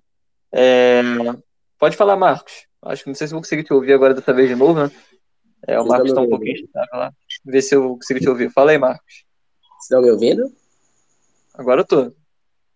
Ei, que bom, estranho, hein, gente? mexi, eu mexi aqui nas configurações do aparelho. Meu Deus do céu, fazia bem duas semanas que isso não dava certo, uai. Pô, Mas, toda vez que tu pedia solicitação aqui, eu aceitava, acabava eu, caindo. Eu já tava constrangido, que eu pensei assim, rapaz, eu acho que o S tá pensando que eu tô brincando esse trem. Mas não, tá, graças a Deus. Boa noite a todos e a todas. Que a paz de Cristo esteja no coração de, de, de todos. Amém? Eu quero louvar a Deus pela vida do Wesley, né? Pela simplicidade que Deus usa a vida dele. É, é, Space, a sala aqui é algo tão simples, mas ao mesmo tempo tão, tão impactante, tão, tão constrangedor também. Que a palavra dele nos constrange, né, gente? E toda vez que o Wesley prega a palavra de Deus, eu tento pegar algo assim que fala no meu coração, assim. Tipo assim, vai passando, eu pronto, essa aqui é meu. essa parte que, que Deus quer que eu faça, essa parte que quer que Deus ponha no meu coração, né? E a parte que o Ex pregou hoje e eu, eu absorvi, eu peguei para esse foi quando Saul, cheio de inveja, fala para Jonatas, seu filho, e os seus servos que matasse Davi. Mas Jonas, está escrito no versículo 1, no capítulo 19.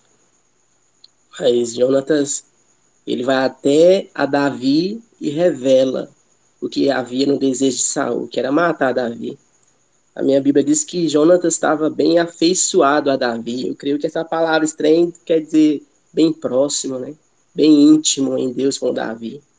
E eu perguntei a Deus, Deus, quer que você, o senhor quer falar estranho comigo? Aí ele falou, ele falou assim, que, que ele quer eu bem próximo das pessoas, dos Davis que estão aí no mundo. Ele, ele quer que eu vá até essas pessoas e anunciar que tem um Saul cheio de inveja, que quer matar, roubar e destruir. E isso veio forte no meu coração, estranho, gente. Às vezes nós estamos tão focados para resolver nossos problemas, para colocar em prática nossos planos, nossos objetivos, nossos anseios.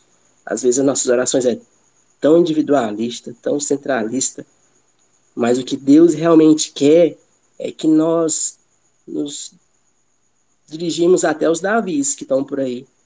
E assim como Jonatas, falamos, ó, tem um, um Saul que quer te matar, roubar e destruir.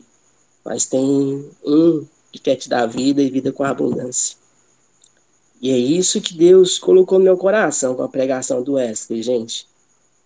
A, a individualidade da oração nos cega para o propósito de Deus. O egocentrismo nos cega. Às vezes nós estamos cheios disso e não percebemos, não admitimos, porque eles nos cegam. Às vezes Deus até permite assim que o barco balance, mas para a gente acordar e saber quem é quem que está naquele barco. Às vezes tem gente remando do lado contrário que o nosso. E nós estamos tão assim engajados nos nossos próprios planos que a gente não percebe. O que Deus falou para mim essa noite que nós temos que ir até os Davis e falar que tem alguém que mata, que destrói, que rouba, que é Satanás, que é o, que é o inimigo das nossas almas. Deus falou para mim que se assim nós fizermos, as demais coisas das nossas vidas serão acrescentadas. Porque desta forma, a obra de Deus está vindo em primeiro lugar, está sendo primazia, como meu pastor fala na nossa vida. Eu creio que Deus estava falando no seu coração essa noite, que fala no meu. Sabe por que, que aquela porta não abriu? Porque Deus quer que você vá até os Davis. Sabe por que, que, sabe por que, que aquele trem ainda não encaixou na sua vida? É porque Deus quer que você vá, se disponha. É, quer que Deus lhe entregou uma missão. Todo mundo sabe qual é a missão. Eu sei qual é a minha, apesar de eu ter pouco tempo de fé, eu sei qual é a minha missão. Eu creio que cada um aqui nessa sala, que Deus tem abençoado bastante, sabe qual é a sua. Se despeça, larga esse individualismo, larga essa preocupação, essa ansiedade e faça a obra, anuncie, anuncie na sua faculdade. Lá no meu comércio, eu, eu anuncio bastante. Às vezes eu queria até ter mais conhecimento.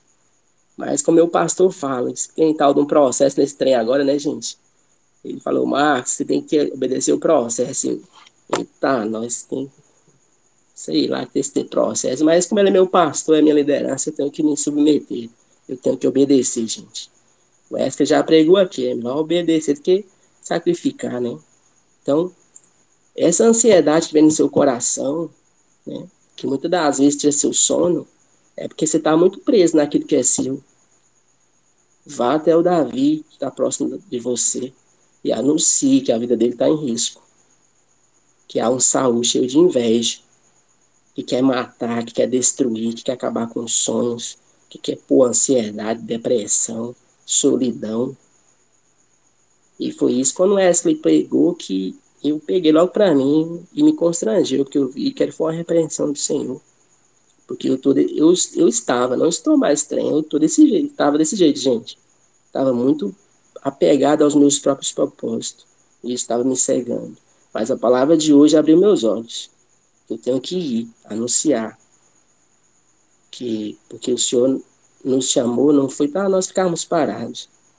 Não foi para nós darmos testemunho que a faculdade foi concluída, que a pós-graduação foi concluída, que você vai fazer o curso de inglês fora, que aquela porta que tanto sonhava abriu. Isso não é de Deus? É de Deus, gente, mas não é primazia.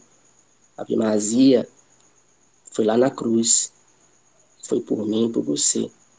Então, o que Deus me passou, que ardeu meu coração com a pregação do Wesley foi isso. Nós estamos muitas vezes cegos.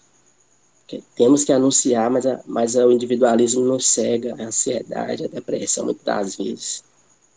Então, que Deus me passou e o que está passando no coração de vocês é isso.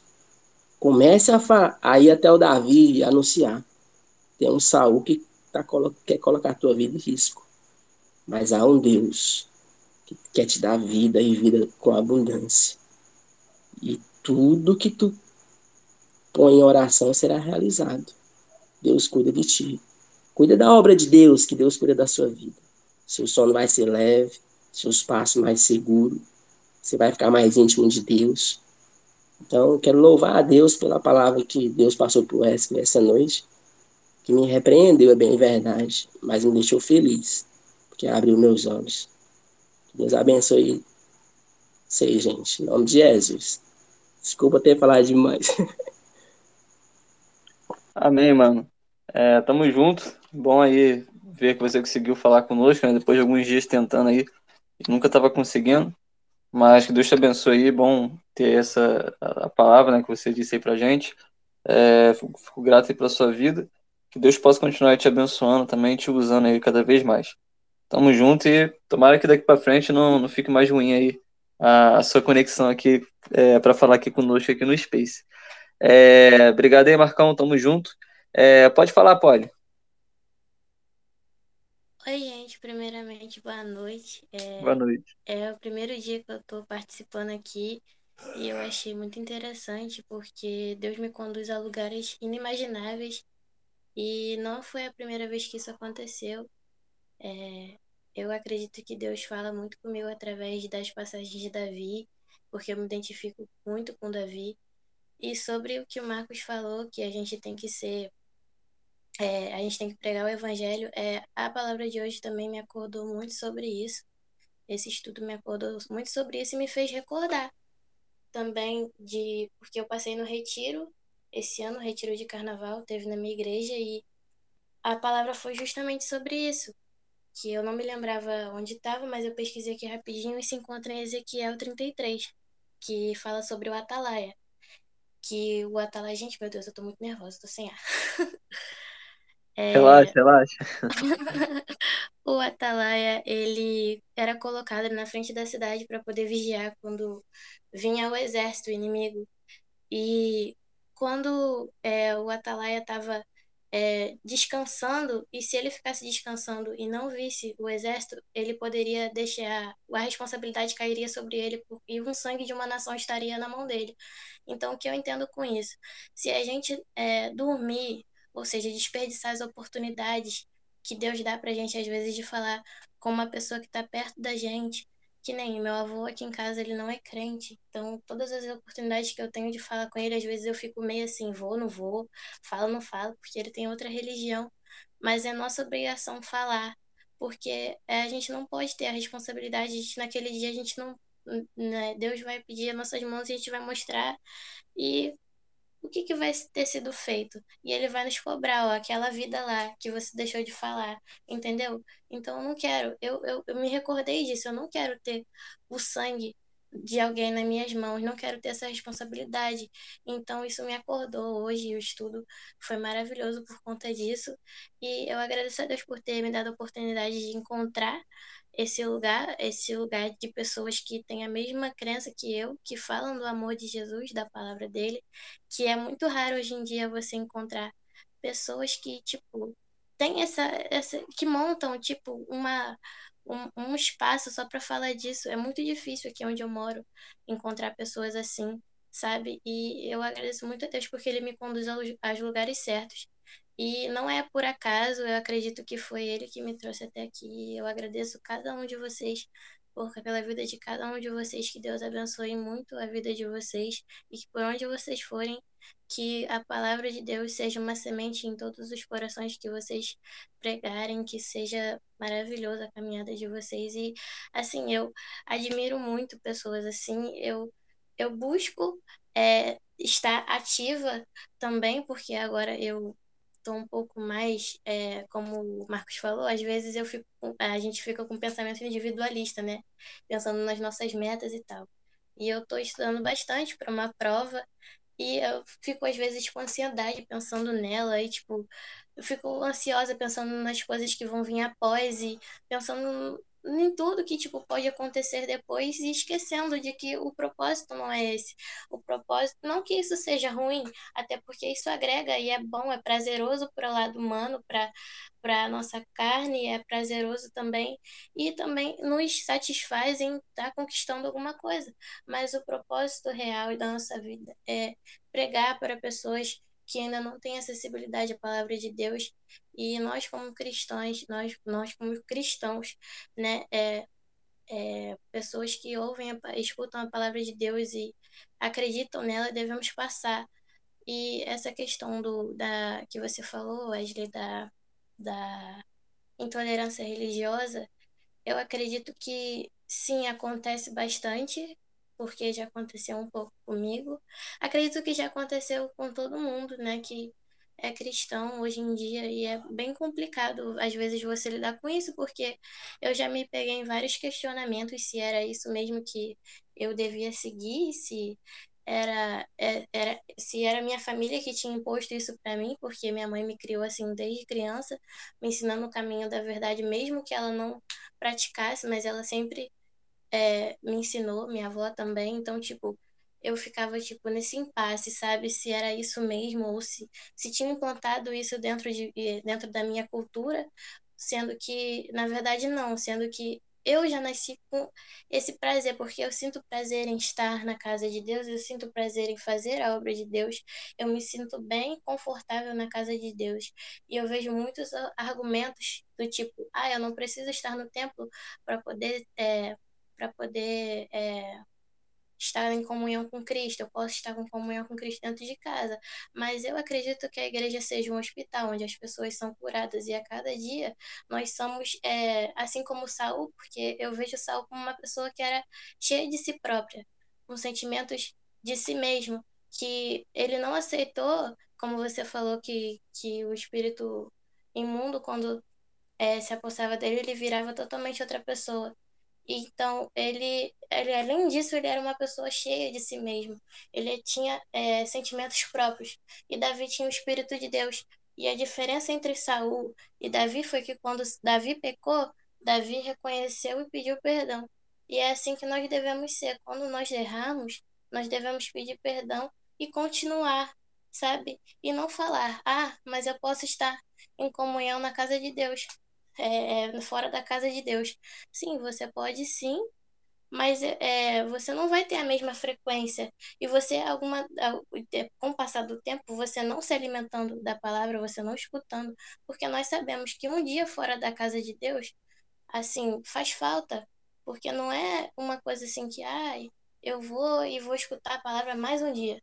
Você pode pensar ali que você está ali dentro e você está escutando a palavra e que nada está acontecendo, mas pelo contrário, é uma semente que está sendo plantada. A Bíblia fala que o reino de Deus é como um homem que planta semente. Eu acredito que qualquer palavra que uma pessoa prega para outra é uma semente que vai ser germinada em algum momento. Então, é, Davi era um homem cheio do Espírito de Deus e ele reconheceu o erro dele. E o que eu quero dizer com isso? Se você está afastado da presença de Deus hoje, é, peça perdão por aquilo que você cometeu. E se você cometer de novo, se o inimigo vier te acusar, diz para ele que é, Deus ele tem uma graça, a misericórdia dele é infinita e que você pode tipo orar, se prostrar, pedir perdão de todo o coração e abandonar aquilo de vez, não praticar mais e continuar caminhando. E é sobre estar juntos, sobre estar em comunhão, sim, sobre orarmos uns pelos outros, porque a, a caminhada é difícil. Eu mesmo me encontro em uma, uma incógnita comigo mesmo de tipo eu vou, eu fico, por mais que, tipo, eu, eu, eu sei a palavra de Deus, eu conheço a Cristo, mas às vezes a gente se pega em momentos assim, de você ficar refletindo e pensando, meu Deus, o que, que eu estou fazendo aqui? em outros momentos, agora eu sei o propósito, que nem hoje. Eu escutei uma palavra, eu tô desde manhã cedo escutando palavras e palavras e palavras, e Deus vem falando comigo, e eu tô tipo, é, é, é isso mesmo que Ele me chamou para fazer. Então é isso que eu tenho que fazer. Mas em outros momentos, se você não ficar se alimentando da palavra, você vai acabar se esquecendo do que Deus falou para você naquele dia, e você vai ficar, ué, é exatamente isso que alguém citou aí que o inimigo ele tenta fazer o pecado, né? Ele faz a gente perder a falta da presença de Deus faz a gente perder o sentido da vida. E a presença de Deus nos dá um sentido da vida. E é exatamente isso que volta e meia acontece comigo, pelo menos. E eu me vejo alguém algumas vezes pegada com isso. Porém, hoje eu entendo que é, nada, nada do que aconteceu essa semana é, momentos que eu tive com Deus que aconteceu essa semana não foram por acaso, eu agradeço. Por isso que eu tô agradecendo muito a Deus por eu ter entrado nessa, nesse espaço aqui, encontrado vocês e poxa, foi surreal. Eu nem, tipo, nem entrar no Twitter, eu ia dormir, eu tava estudando e eu falei assim, não, vou entrar. Aí eu vi uma sala, um espaço, eu falei, hum, do que, que será que eles estão falando? Quando eu vi o título, eu fiquei, cara, eles estão falando de Deus. Eu fiquei tipo, caramba, quanto tempo que eu não via isso, tipo, em rede social, em algum lugar, sabe? E eu fiquei maravilhada. Então, tipo, muito obrigado, muito obrigado a Deus, muito obrigada a vocês. Não parem com esse projeto e eu com certeza vou convidar mais pessoas, mais amigos para conhecer. Eu já pedi até o link do grupo, vou mandar para os meus colegas da minha igreja. E só isso que eu tenho para falar, gente. Muito obrigada. Eu acho que eu já falei demais. Eu peço perdão se eu falei alguma coisa errada, tá? Peço perdão por ter tomado bastante tempo. E é isso, tá, gente? Boa noite. Espero estar aqui durante a semana, até quinta-feira, com vocês, escutando todo dia. Os estudos eu acredito que vai ser um alimento para mim. Muito obrigado. E é isso, gente. Tchau. Valeu, Polly. Boa noite. É, obrigado aí pela sua participação. É, você falou que estava nervosa aí no início do áudio, né? Imagina se não tivesse. Falou muito bem, usou as palavras corretas. É, sem dúvidas, é, Deus ele também é, te usou de uma certa forma aqui pra gente, né? É, então que Deus possa continuar te abençoando, né? confirmando aí é, o propósito que ele tem para sua vida. E seja bem-vinda. Continue conosco aí, participe durante essa semana aí, né? É, faça disso daqui também uma rotina de vida que sem dúvida Deus ele tem muito a falar com você e sem dúvida você também vai ser bênção aqui é, para nossas vidas. É... Deixa eu ver aqui. JH, pode falar, JH. Oi, sou eu de novo, desculpa. Você não vai ficar virando vigília. É, o negócio que eu quero complementar aqui é sobre o que a Pauli falou, que também é sobre fé. Tipo, sobre a gente ter certeza do, do que nós temos que fazer em Cristo. É, um negócio que, que eu tava lendo hoje em Isaías é uma parte que Deus usa o. Eu esqueci qual rei era. Era o rei da Síria. E ele tá, e ele tava se achando muito, tava se achando, o cara. E a palavra diz: qual machado questiona o seu portador? Então, tipo, a gente, mesmo sem entender os planos de Deus na nossa vida, a gente tem que seguir ele como, como, como um pai é, pulando no, como uma criança pula- pulando no colo de um pai. Tipo, o pai tá ensinando a nadar, o pai tá na piscina. Aí o pai fala: Pula, filho, eu vou te segurar, você vai ficar bem. Você pula. É isso a fé. E ter a certeza do seu propósito é uma das coisas mais incríveis do mundo, porque você tem certeza do caminho que você quer seguir. E quando a gente conhece a Cristo, cara, não tem nenhum outro caminho que a gente deseja seguir além daquele que ele mesmo estabeleceu. Desculpa novamente por estender. Tamo junto, mano. Obrigado aí novamente, agradecer novamente, né? É, Hoje a gente passou um pouquinho do nosso horário, né, gente? É, Porque hoje o pessoal participou mais ativamente, né? E graças a Deus por isso, né? Deus, ele, ele sabe de todas as coisas aqui. É, E sem dúvida a gente foi abençoado, né, pela palavra de cada um, cada participação aqui de cada pessoa que, que esteve aqui. É, E a vontade, às vezes, é de virar vigília mesmo, né? Como o JH disse. Mas aí a gente tem que. Tem, a gente tem um horário aqui também, né? É, minha bateria também tá acabando aqui também nesse tablet aqui. É, mas estamos juntos, né? Agradecer a paciência de vocês, agradecer é, por vocês é, estarem aqui, né? A galera que está aqui desde o início, a galera que passou por aqui, que já foi, que entrou durante o estudo, o pessoal que quiser acompanhar aqui desde o início o estudo de hoje. O Matheus ele vai jogar lá o nosso áudio lá gravado lá no nosso grupo também. O pessoal que pediu para entrar no nosso grupo no WhatsApp, quem pedir também, eu vou estar adicionando lá, vou estar mandando o link assim que acabar aqui o, o Space de hoje. É, a gente orou, né, para se despedir. A Beatriz Carvalho já fez a nossa oração aqui de hoje. É, e aí, para a gente dar aqui então o desfecho final, né? É, a gente está aqui duas horas hoje já. Hoje papo foi, foi longo, hein? O papo foi grande hoje. Ficamos aqui durante duas horas aqui. É, mas foi top. Foi top. Muito bom conhecer a galera aí nova que chegou com a gente no dia de hoje também.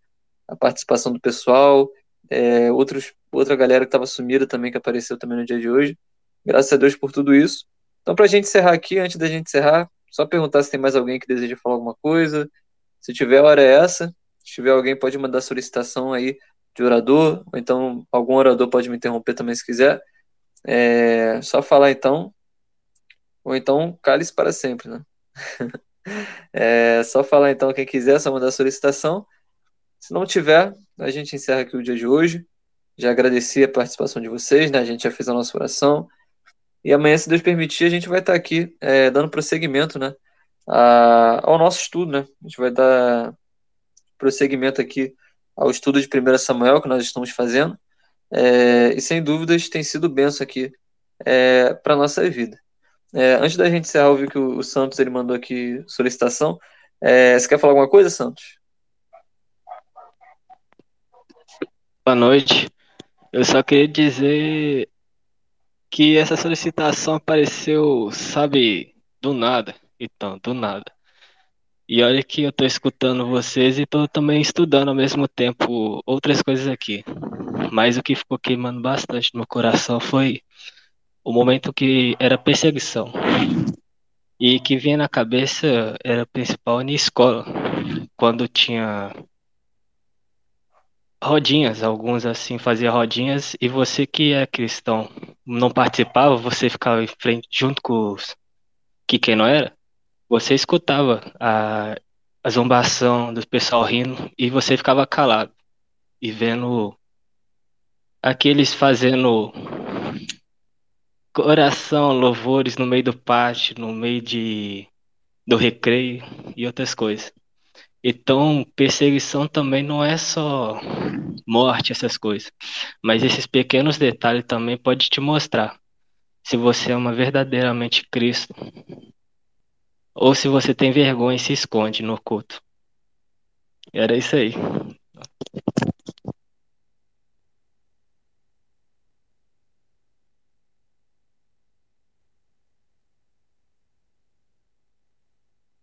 Olá, será que deu para ouvir?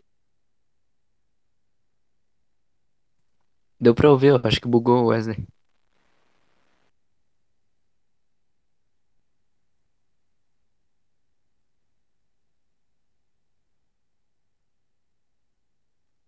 Vixe, eu tô achando que acabou a bateria do tablet dele. Ah, não, cara. Provavelmente.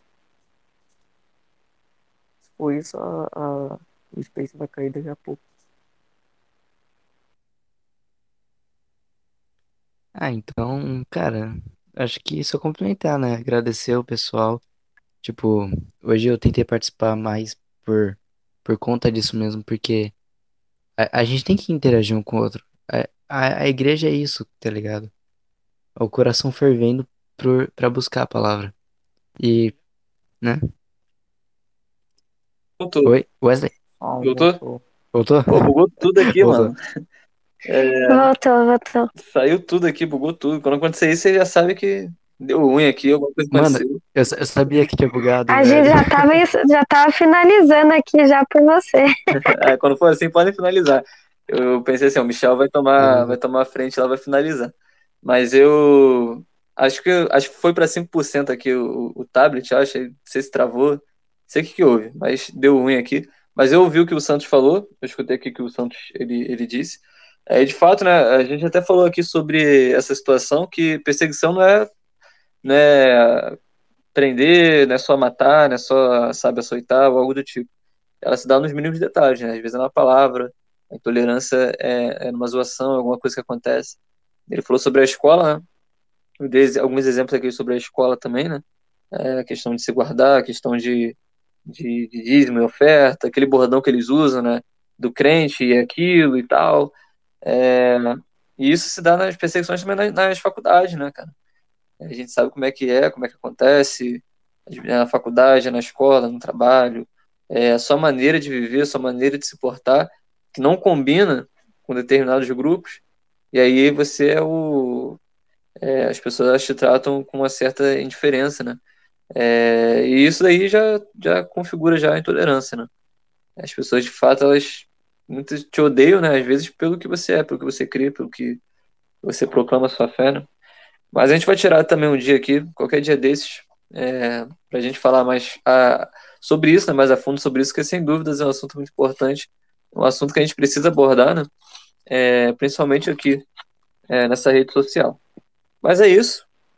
Se tiver mais alguém para falar, pode mandar a solicitação aí. Sei que a hora já é avançada, mas eu tô sem sono aqui e bateria tá durando um pouquinho ainda. Tô com pena só do Matheus, né? Que o Matheus ele grava os áudios aí. Hoje o áudio vai estar mais de duas horas lá no, no nosso grupo e no, e no, no Spotify, nas outras plataformas digitais. É, quer falar, Jota? É, sou eu de novo, desculpa. Relaxa, fala. É, é, não, eu só queria falar, tipo, pro pessoal, pra gente interagir mais, tipo, ó que da hora. O pessoal fala, é, so- cumprimenta, vai cumprimentando. Isso que é o bom da palavra. Um ajuda o outro, um levanta o outro. Isso que é da hora. Eu, eu aqui, né, onde eu moro, a gente tem um negócio chamado rede, que é tipo uma célula. A gente se reúne em uma casa e fica falando sobre a palavra de Deus, faz um estudo tal. E por isso até que é que me cativou bastante, por esse clima de união.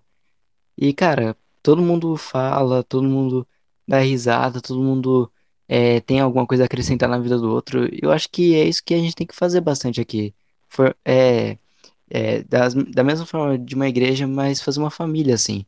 Contar cada um com o outro como um irmão, assim. E é isso, velho. Esse é o evangelho que, que Cristo morreu e ressuscitou. Que a gente possa ser esses irmãos de fé que possamos orar incessantemente um pelos outros. É isso. Show de bola. É, fechou então, né? Acho que por hoje a gente falou tudo que a gente tinha que falar. É, obrigado aí pela participação. Como o JH falou, a galera aí perdendo a timidez aos poucos, né? Ser mais participativo aqui. Não só nesse momento que final também, o pessoal que quiser também complementar no meio do estudo, lembrou de alguma coisa, quiser falar também, pode ficar à vontade. É, agradecer a participação de cada um, né? Do Santos, da Poli, Madu, da Fê, do pessoal todo aí que com o morador, Marcos, nosso administrador também, Michael, a galera que está como ouvinte, que ficou aqui até o final, meu parceiro Victor, é, Mariana, Dayana, Filgueira, nosso amigo Luiz, que é lá do Peru, peruano, é, tá aqui com a gente, Sara, Evandro, pessoal todo aí que participou aqui com a gente hoje. É, Deus possa abençoar a vida de vocês, que ficaram aqui até o final também. É, tamo junto. Espero vocês estão aí amanhã com a gente. Convidem pessoas, sabe? É, permaneçam firmes aí e façam disso daqui uma rotina de vida, sabe? Porque sem dúvida a nossa fé é edificada aqui cada vez que a gente está aqui trocando uma ideia, estudando aqui é, e se aproximando aqui mais de Deus, né? Hoje o assunto rendeu bastante, né? É mais de duas horas aqui hoje de, de Space. É... Mas graças a Deus, né, pela palavra de hoje, tudo fluiu, tudo deu certo. E Deus, ele falou aos nossos corações, sem dúvidas nenhuma. Tamo junto, então. Desejo uma boa noite a todos vocês. Um grande abraço, fiquem com Deus. E amanhã a gente está aí de volta aí, se assim Deus permitir. Tamo junto, gente. Valeu!